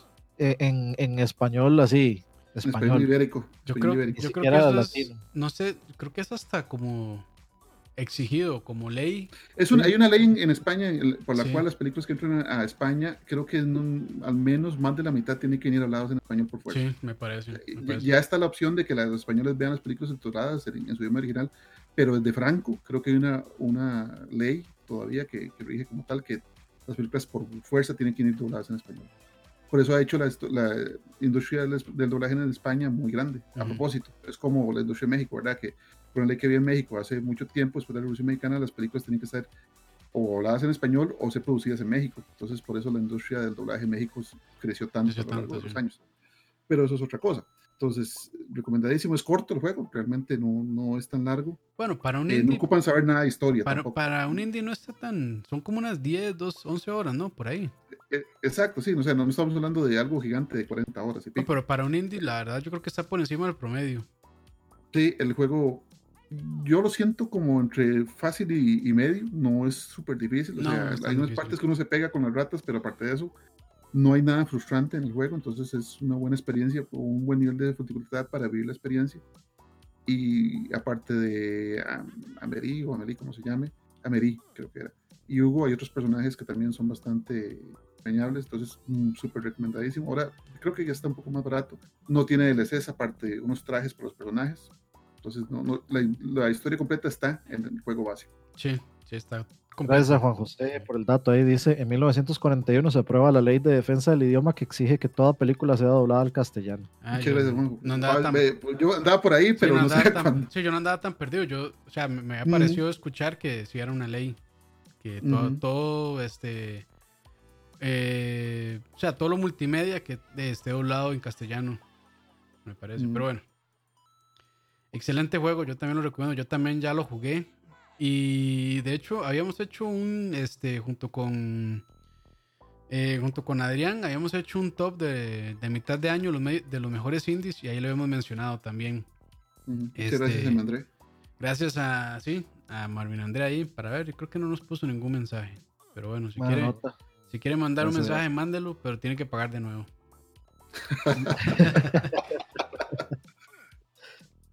Sí, no, y no, no, yo también recomendadísimo. Es una muy, muy buena experiencia. Este, uh -huh.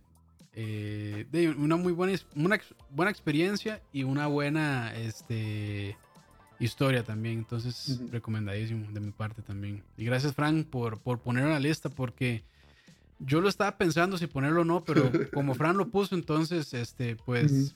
De ahí también quería hablar sobre otros juegos y pues aprovechando que Frank lo mencionó, entonces pues Ahí logré poner otros. Bueno, ya, aprovechando así rápido, mi, mi, indie favorito del año fue River City Girls. Nada más eso, ah, okay. eso, eso, quería mencionar. Ese, ese fue mi indie favorito del ese, año, porque es... como no tenemos una categoría de, de, indies directamente, sino que se mezclaron todos por mm. calidad, pues yo sí dejé, digamos, el indie afuera porque creo que los otros eh, tres son mejores, pero sí quería rescatar ese porque como fan de los beat'em ups, para mí fue el, el mejor beat'em up. Sí, sí, sí, sí, está. Ya, por las animaciones ahorita de, de, este tipo de juegos de indies eh, están mm. muy, muy, muy, muy, este, muy altas. O sea, mm. cada vez están metiéndole más cariño y más amor a las animaciones y las animaciones de ese juego. Y ese juego tiene mucha personalidad, gráficos súper bonitos, eh, la música es buenísima y el gameplay es bien divertido, es justo lo que yo espero en Beat'em Up, y entonces ahora le va a tocar a eh, Streets of Rage 4 uh. y a Battletoads. No, y, este, y, es, y, es, bueno porque es, es, un género que ha ido bajando de importancia con los años, entonces pues ya vemos un, un resurgimiento y es bueno, porque bueno, también a mí me gusta muchísimo, me gustan muchísimo los beat'em ups, este 2D y es bueno ver que haya todavía que haya interés de la gente y que también los desarrolladores se manden de ahí con tal vez este estos géneros que no son tan seguros en ventas.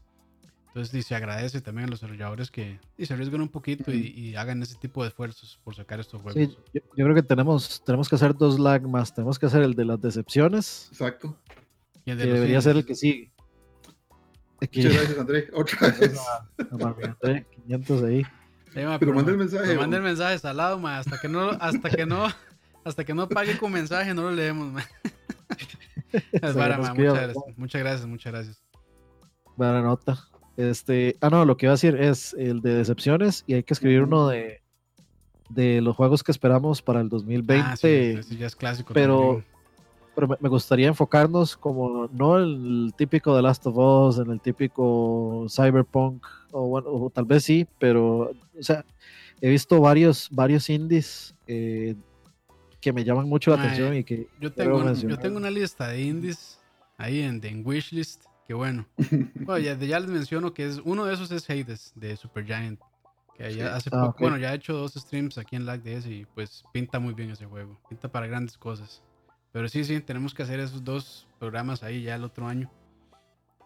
Sí, yo, yo tengo un par de juegos ahí, este, tipo Ninja Gaiden que van a salir, este, que yo, o sea, estoy esperando apenas salgan para, para comprarlos porque se ven súper, súper divertidos, súper entretenidos. Entonces, como que quiero tomar el tiempo de darle visualización a sus juegos más que los que ya todo el mundo tiene harto sabido. Sí, uno de esos era Bushinden, creo que se llama, Dani. Es como Strider, ese también lo tengo. Ese mismo. ese mismo yo lo estoy esperando. También. Hay, hay varios, hay, hay, varios, este, digamos en ese estilo, a los Ninja Gaiden, no Ninja Gaiden 3D. No, Ninja Gaiden 8 bits. No Ninja Gaiden original, eh, los de NES. Bueno, que en realidad ese Bushinden es como una mezcla entre Ninja Gaiden Contra y eh, Metal Slug y, Strider. Sí, pero también se ve muy bien. Sí, sí, sí. Eh, digamos, esa eh, eh, camada de juegos en esos estilos que ya estaban medio abandonados. Me alegra que ya no todos los juegos sean Metroidvania con, este, con elementos, ¿cómo se llama? cuando son. Roguelike. Pasan reconstruyendo los escenarios. Roguelike. Roguelike. Por dicha ya logramos dejar eso atrás porque ya estaba harto de los roguelikes. vieras que Hades lo hace muy bien.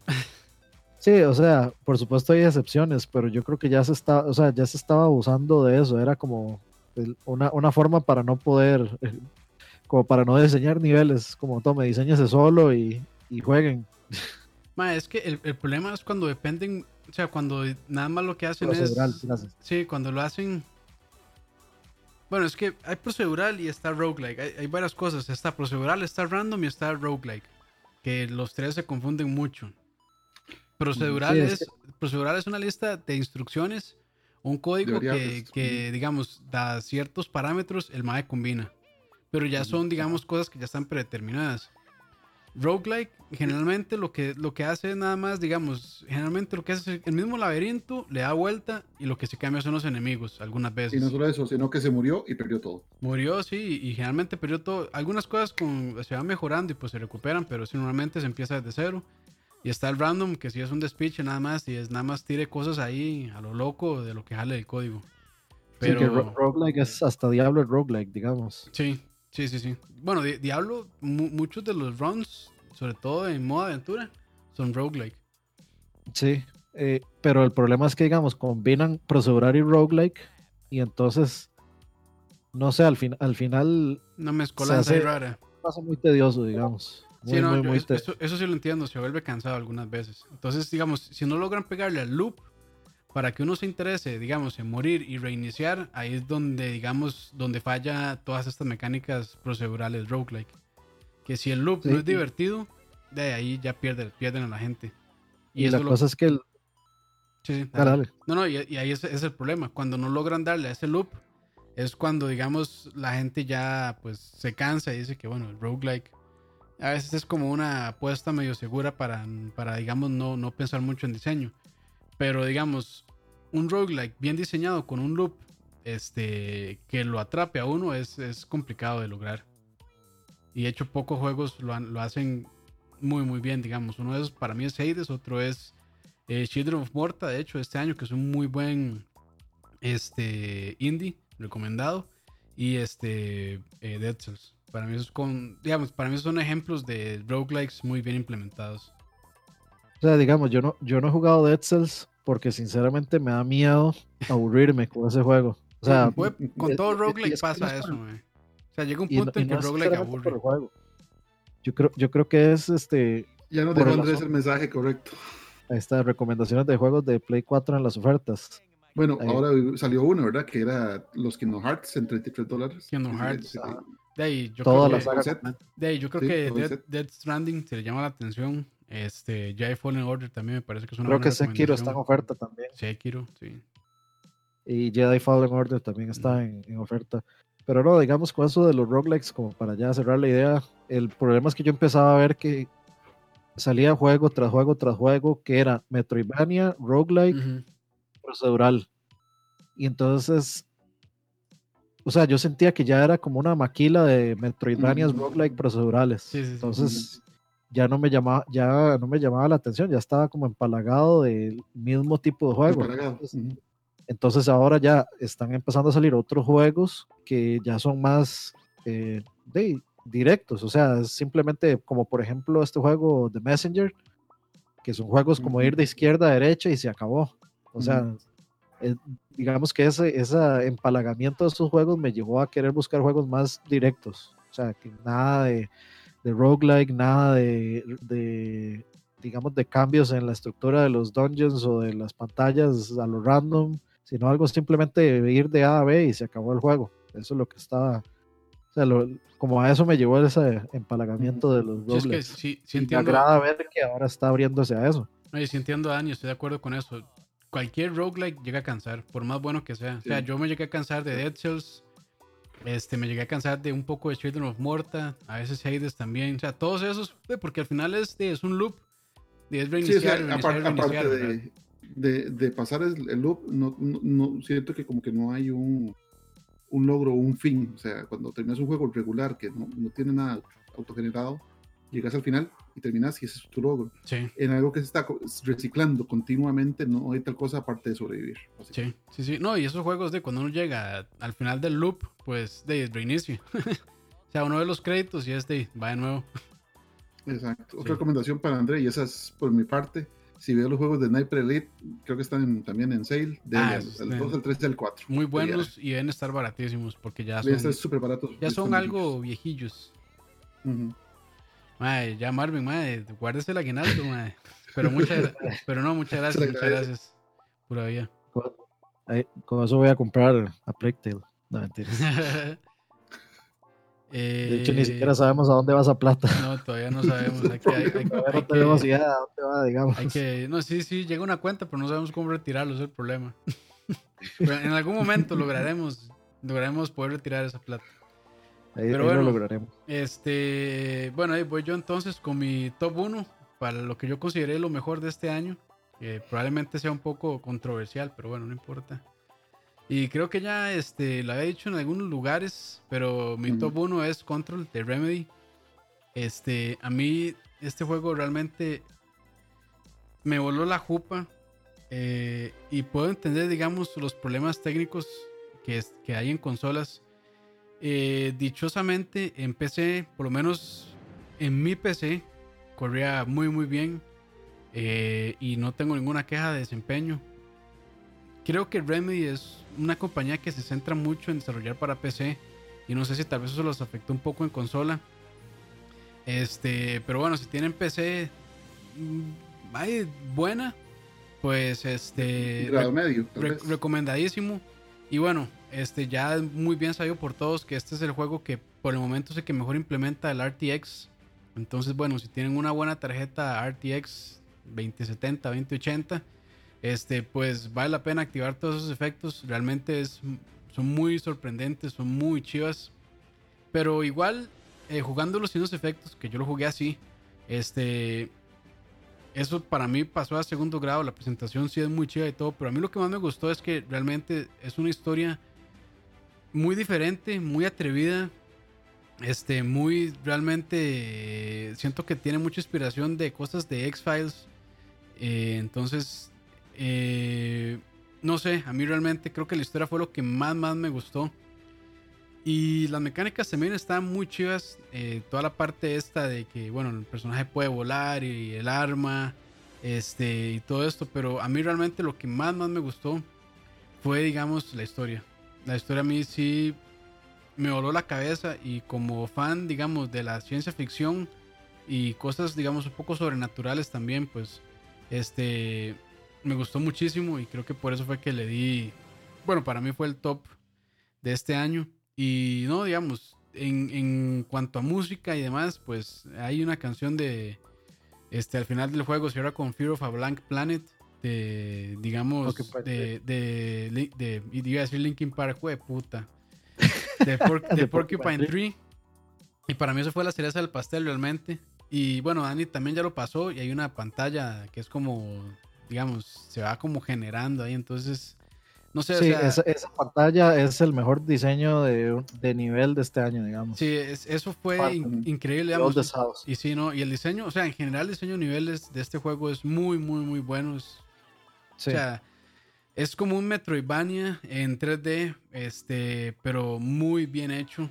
A veces suena como... A mí me, recuerda mucho a Metroid Prime, digamos. Sí, tiene, tiene mucho de Metroid Prime realmente. Y no, o sea, yo solo cosas buenas de este juego. Eh, lamentable este, por la gente que también lo jugó en consola y, no le fue muy bien. Este, pero ojalá lo solucionen.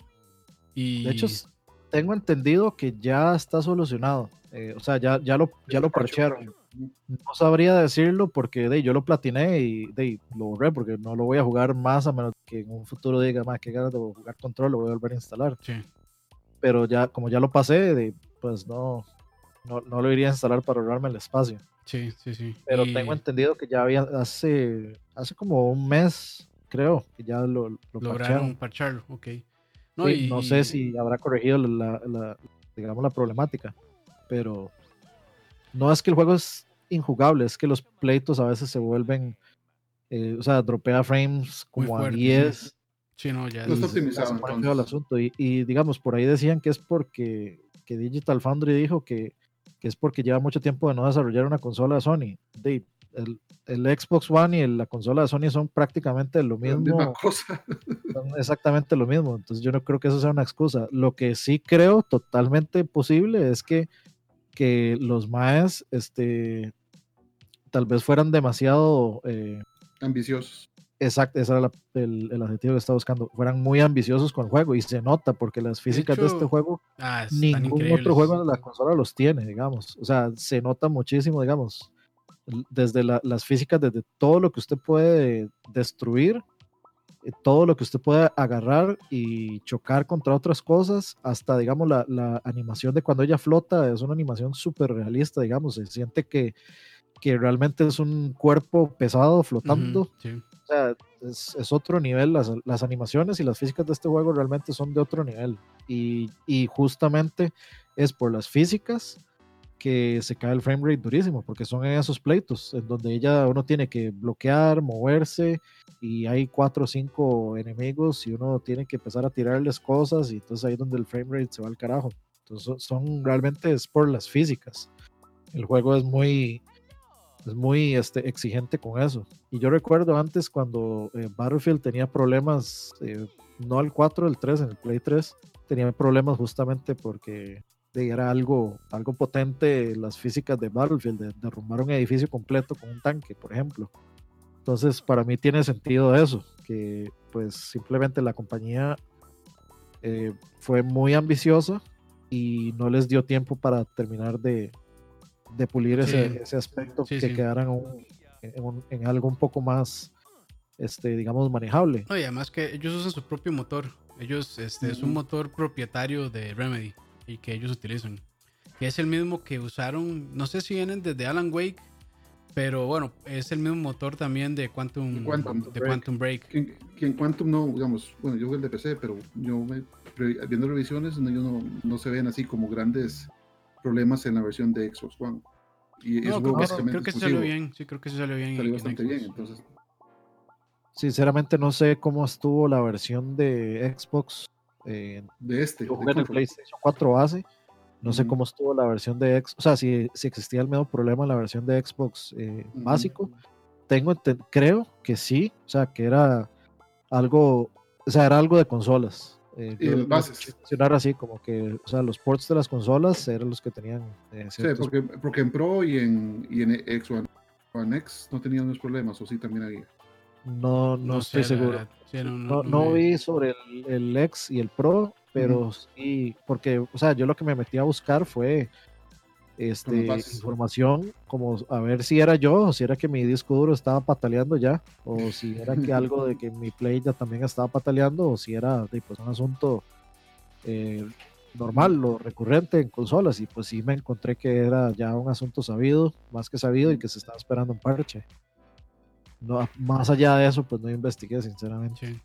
Igual bueno y algo que también me gustó es que reúnen como a los tres personajes principales digamos los actores de sus franquicias más renombradas. Están el actor que le da la voz a, eh, a Max Payne, está el actor también de Alan Wake y está esta muchacha que se llama Courtney Hope que salía en tiene un personaje importante en Quantum Break, entonces como que también hay ahí digamos ciertas cosillas que lo hacen pensar a uno que este juego vive en el mismo universo de Alan Wake, entonces pues estaría interesante.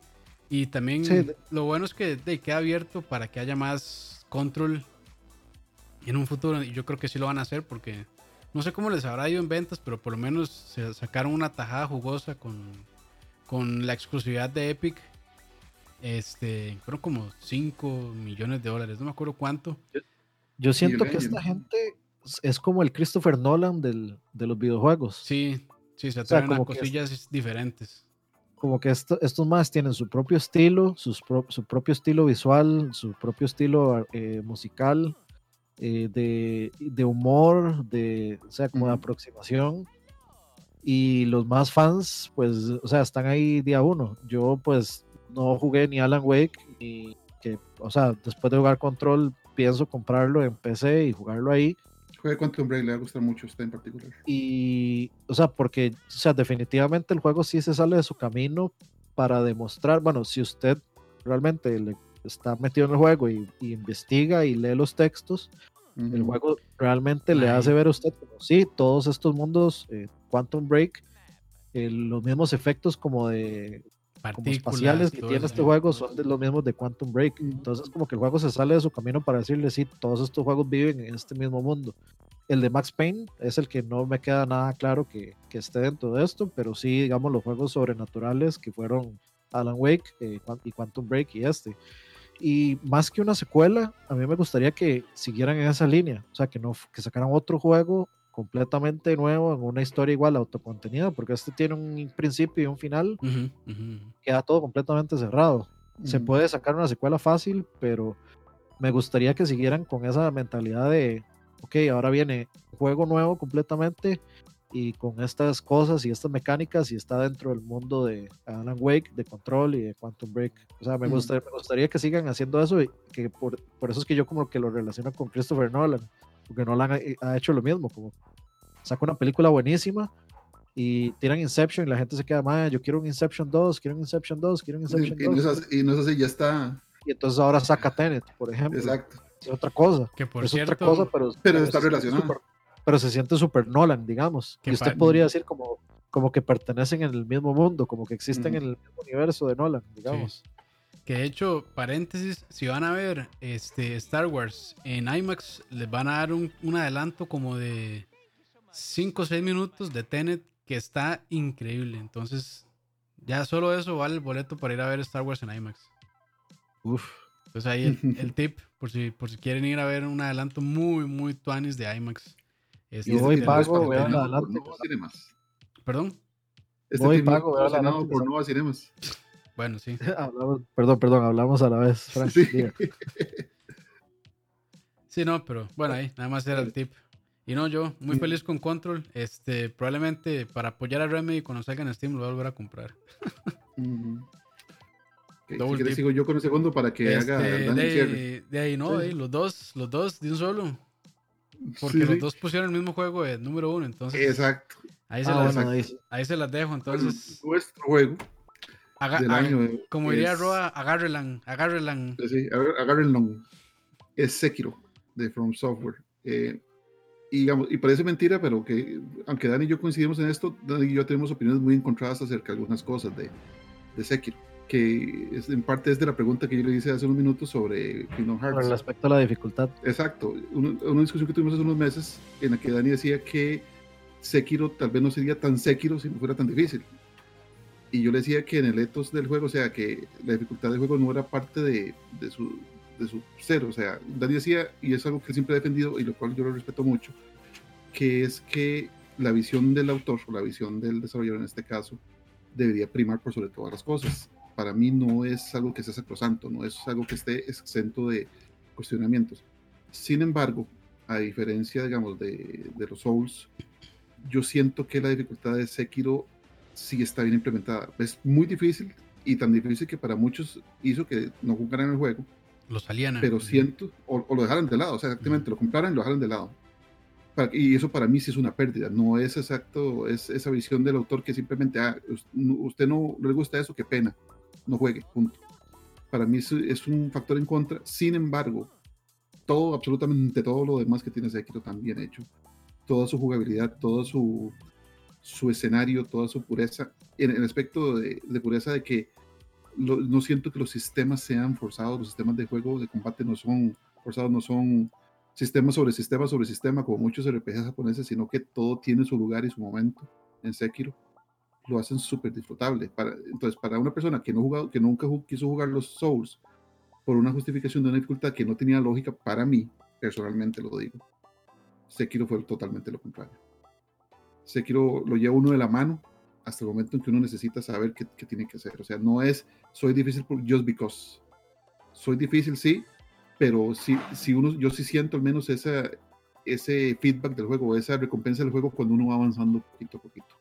Y si te matan una vez, si te matan dos veces, si te matan tres veces, que va a pasar un montón de veces.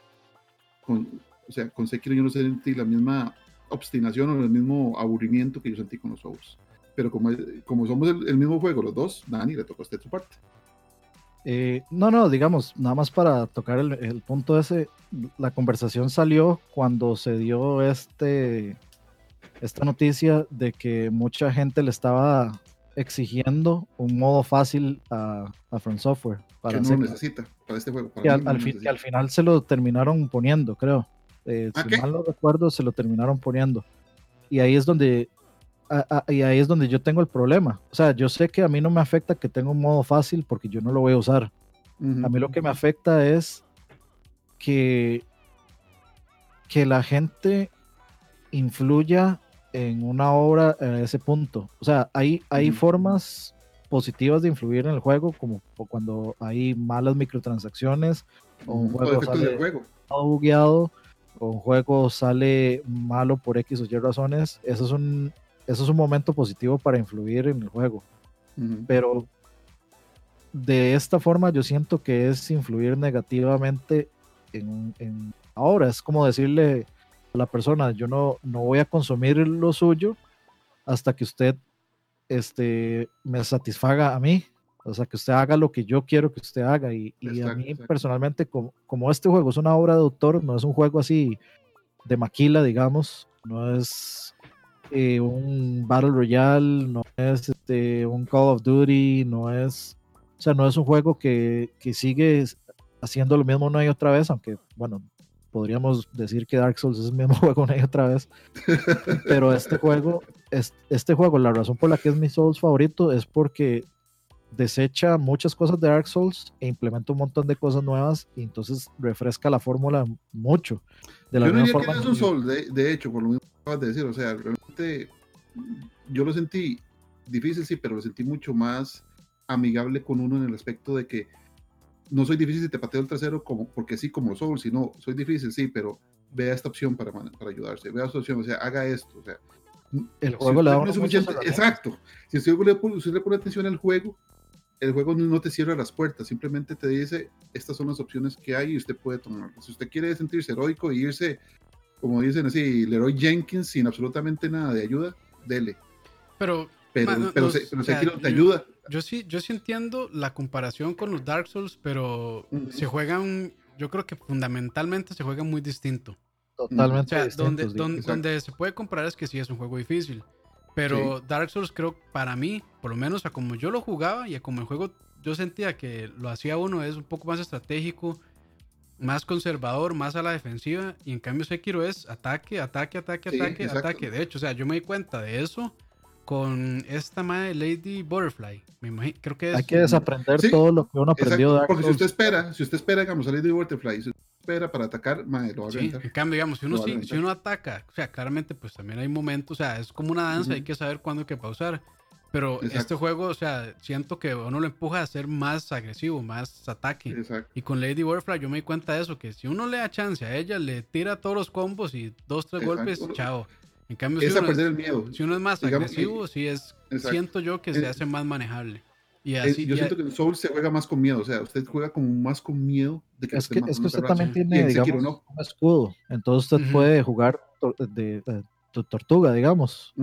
A esperar, a, usar el escudo, a hacer parries. Aquí, pues, de uno tiene que aprender a atacar, a, a, a, hacer parries, a regularse, a usar los, los ítems. Todo eso, no hay magias. Realmente no hay magias que usted pueda usar para tirar de largo.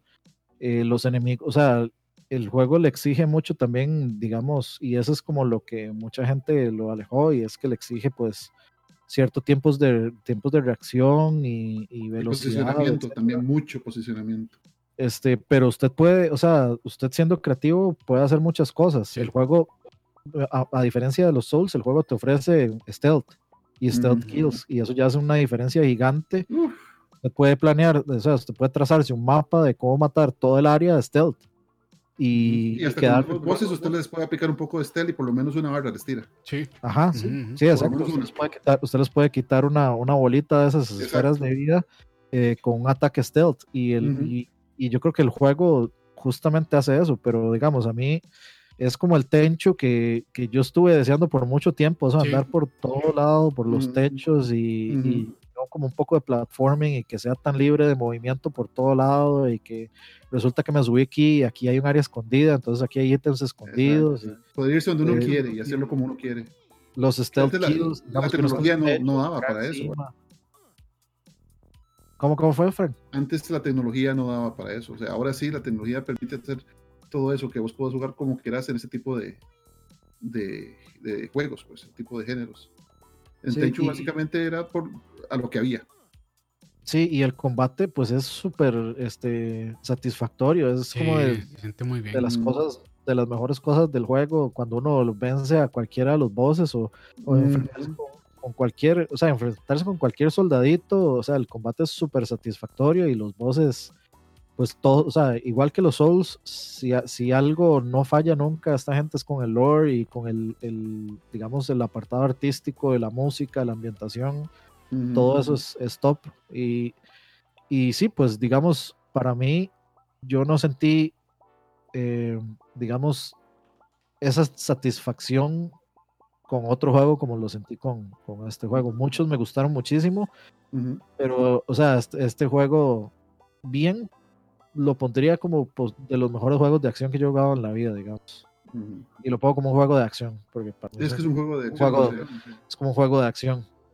Action RPG, digámosle. Sí, tiene su estrategia y todo eso, pero tal vez el punto mío es, este juego le permite a uno superar la frustración inicial, porque la va a haber, la frustración inicial con, la dificultad, porque el juego promete.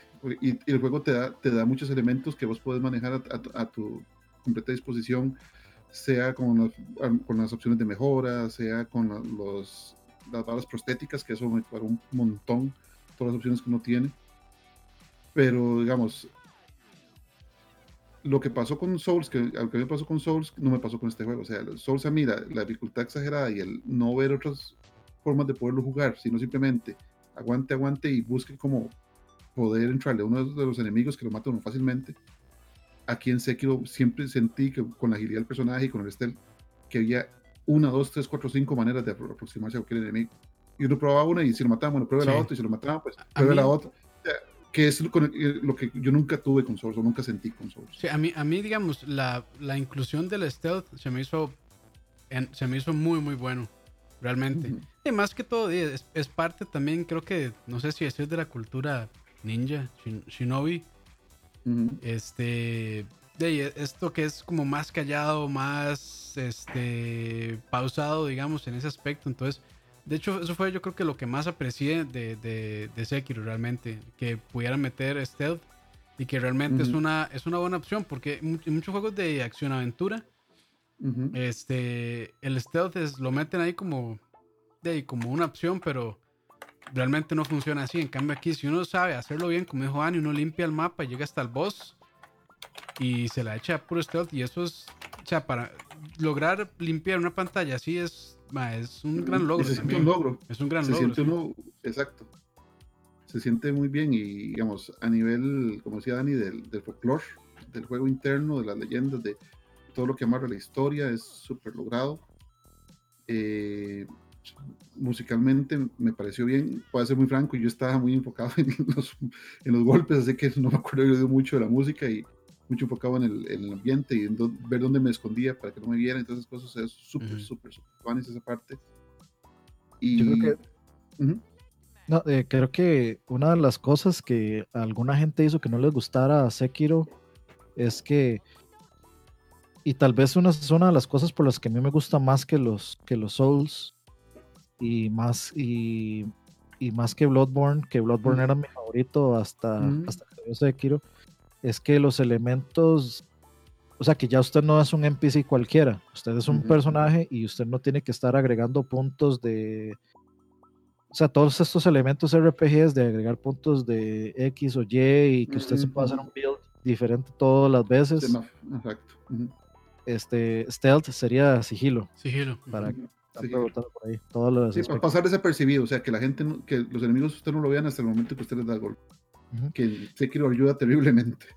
Y, y, por eso yo creo que es que a alguna gente no les gustó tanto, porque no tiene esos elementos de, de, de personalización de su propio personaje y de que usted pueda, vaya por New Game Plus 17 y con un build distinto de personaje.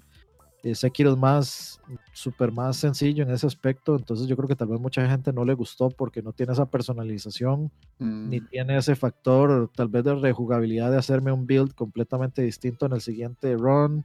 Sí, pero, sí es cierto lo que dices, porque digamos, uno realmente, uno terminando Sekiro, al menos yo terminé satisfecho y no, no creo que lo vuelva a jugar, pero porque ya la, experiencia para mí fue completa. Yo tengo ganas de volverlo a jugar para sacar los otros finales. Nada más. Pero son como cuatro o cinco, ¿verdad? Son tres. Tres, ok. Sí, son, son tres y yo creo que yo saqué, no, no sé si, no, me, me, hice una vara ahí que la cagué horriblemente y no saqué el mejor final. Pero tendría que pasarlo dos veces más. Sin embargo, yo creo que esa rejugabilidad es distinta en Sekiro. O sea, a uno le dan ganas de jugar Sekiro por volver a la experiencia de qué rico volver a, pelearme a todos, aunque a veces también uno dice, ma, qué pereza pelearme con tal hijo puta ese que está en tal parte, pero, pero no, no, o sea, yo creo que eso, eso sí influyó mucho en el que a alguna gente le gustara mucho. A mí particularmente me gusta mucho porque me puedo enfocar más en, digamos, en las batallas, a enfocarme en, pucha, qué punto, en qué, dónde me está haciendo falta un punto para poder aguantar esta magia de mierda que me está tirando este personaje en esta parte y que me está golpeando demasiado. Me puedo enfocar más en cuál va a ser mi estrategia en, la pelea en sí, más que en el hecho de si me está haciendo falta eh, puntos en alguna resistencia y voy a tener que grindear un montón de, horas para poder subirle esa resistencia para ya ahora sí poder irme a pelear con este mae. A mí me gusta más yo soy más de ese, de, digamos que me gusta más que sea más directo y que sea, que yo no me tenga que preocupar por poner los puntos. En eso sí me gusta, digamos, los RPGs que lo hacen automáticamente. No tengo, no tengo problema, aunque puedo entender que obviamente hay muchísima gente que lo que prefiere es, es pues toda esa, la, la, opción, simplemente que yo me haga mi personaje como yo quiera. You know, they no sé si hay algo más que agregar, pero Sekiro yo también estoy muy de acuerdo que es de los mejores juegos del año. Yo no lo metí porque, o sea, sí me gustan los juegos tipo Souls, pero no soy el fan más este, no sé, aguerrido tal vez. Me gustó muchísimo el juego. De hecho, este, creo que es de los, de los Souls que más rápido he pasado. si, eso es, si eso es decir algo, pero este, no, yo también estoy muy, muy de acuerdo. Y Dave, realmente me gustó que le hicieran un poco de justicia también los Game Awards y los cogieran como el juego del año, porque sí se lo merecía. Y, o sea, From Software creo que es una desarrolladora que, bueno, cada vez da, va para más y da más. Entonces es muy interesante, pues. Y de hecho ahí en el chat están preguntando sobre el del Elder Ring, que es este juego que están trabajando junto con con Martin. Con George R. Martin. Pero si es como los, libros de George R. Martin, no lo esperen hasta el no, lo, que pasa es que ese mae hace. Eso va para Next Gen de consolas, de fijo. Lo que pasa es que ese mae hace cualquier vara con tal de no publicar el puto libro, mae. Entonces, por eso ahora están en videojuegos, anda metido. Pero no, buenísimo. Eso fue nuestro top 3. Vamos, de, hagamos un repaso rapidón sobre cómo estuvo la lista. En mi caso, este, mi top 3 fue Star Wars Jedi Fallen Order, número 2 Katana Zero y número 1 Control. Frank. Mi caso, este, ¿cuál es, ah, su, su, mención honorífica? Esa misma. Mención honorífica fue Ace Combat 7. Sí, en mi caso, eh, la, mención honorífica fue el Genesis Mini, el tercer lugar fue el Neo Geo Mini, el segundo lugar fue a Black Tail Innocence y el primero fue Sekiro, igual que Dani, ¿verdad? ¿Y Dani? De, de mis menciones honoríficas fueron eh, Control y Bloodstain, Ritual of the Night. Eh, no los metí por los aspectos técnicos que lo que para mí pues no, no, les daba esa posición en esos tres. Eh, y la otra mención honorífica como mi indie favorito fue River City Girls. Y pues de número 3 fue Ace Combat 7, número 2 Kingdom Hearts 3 y número 1 Sekiro. Buenísimo, perfecto. Este, y no, creo que ya con eso nos despedimos. Gracias, Dani, gracias, Frank, por apuntarse a, hacer esta lista. Y gracias también a las personas que están ahí en el chat eh, opinando. Un saludo, vamos aquí rápidamente para Juanca, Saúl, Dagoberto, Moody. Eh, bueno, ahí también estaba Frank, estaba André, que también nos donó. Muchas gracias, André, por su magnífica contribución. Ahí creo que se gastó todo el aguinaldo. Rafa Solís, eh, Dopelepod, Emperor, eh, Elefantovsky, gracias a todos que están ahí, este, casi 50 personas, humildemente, pero, pero bien, ah bueno, ahí está Manuel también, Cristian Rosales, pero sí, gracias. Somos pocos este, pero con gran corazón, dijo Pocos pero de gran corazón, sí. Y bueno, no sé si creo que en Central Gaming también tienen ganas de hacer algo similar. No sé si al final lo irán a hacer o no. Pero bueno, ahí recuerden, también ahí está este, Central Gaming, grandes videos, grandes contenidos. Y pues no, gracias. Feliz Navidad atrasada y bueno, feliz 2020. Pásenla bien, muchachos. Este, ojalá jugando. De hecho, Dani ahí el 25 hizo una maratónica. No sé cuántas horas se tiró, pero estuvo bastante rato. Cuatro horas y media. Fue puta, man, ni si tiene aguante. ¿Qué, qué? Pero sí, no, no. Ahí entonces, ahí pasar, ahí se desearon feliz Navidad entre todos los que están en el mm. stream. Sí, sí, ahí recibimos la Navidad juntos. Buena nota a todos. que puedan comprar juegos como adultos y que puedan jugarlos como niños, o sea, con mucho tiempo. y no, muchachos, gracias por un año más. Este, creo que este va a ser ya el último lag como podcast del año. Probablemente Dani pues va este, a jugar un poco más en el stream, pero creo que así podcast, podcast no va a haber más. Pero bueno, ahí igual queda libre si, si ellos se apuntan. Yo sí no voy a poder. Pero no, gracias a todos por un año más. ¿Hace cuánto empezamos con lag? Hace que cinco, cuatro, cinco años. Cuatro años, creo. Cuatro años ya, sí. Y creo que este ya es como el tercer o cuarto Laguards, digamos, que hacemos. Un año que creo que no, no podemos hacerlo, pero, pero aquí estamos. Al principio porque no se nos ocurrió, seguro. Sí, sí, probablemente. Pero no, gracias por todo el apoyo a las personas que donaban también. Este, y bueno, eh, Lag es parte de escucha, entonces también a los que a los que son Patreons de escucha y tal vez escuchan Lag. Igual, muchísimas gracias. Escuchan a Spotify también. Sí, recuerden ahí escucharnos por Spotify. Creo que este lo voy a subir también a Chalavari, a Lag. Entonces, eh, a Chalavari escucha. Ahí como para tener contenido por todo lado. Pero bueno, nos vemos muchachos. Pásenla bien. Feliz año. Nos vemos. Feliz 2020. Nos vemos del otro lado. Así es. Exacto.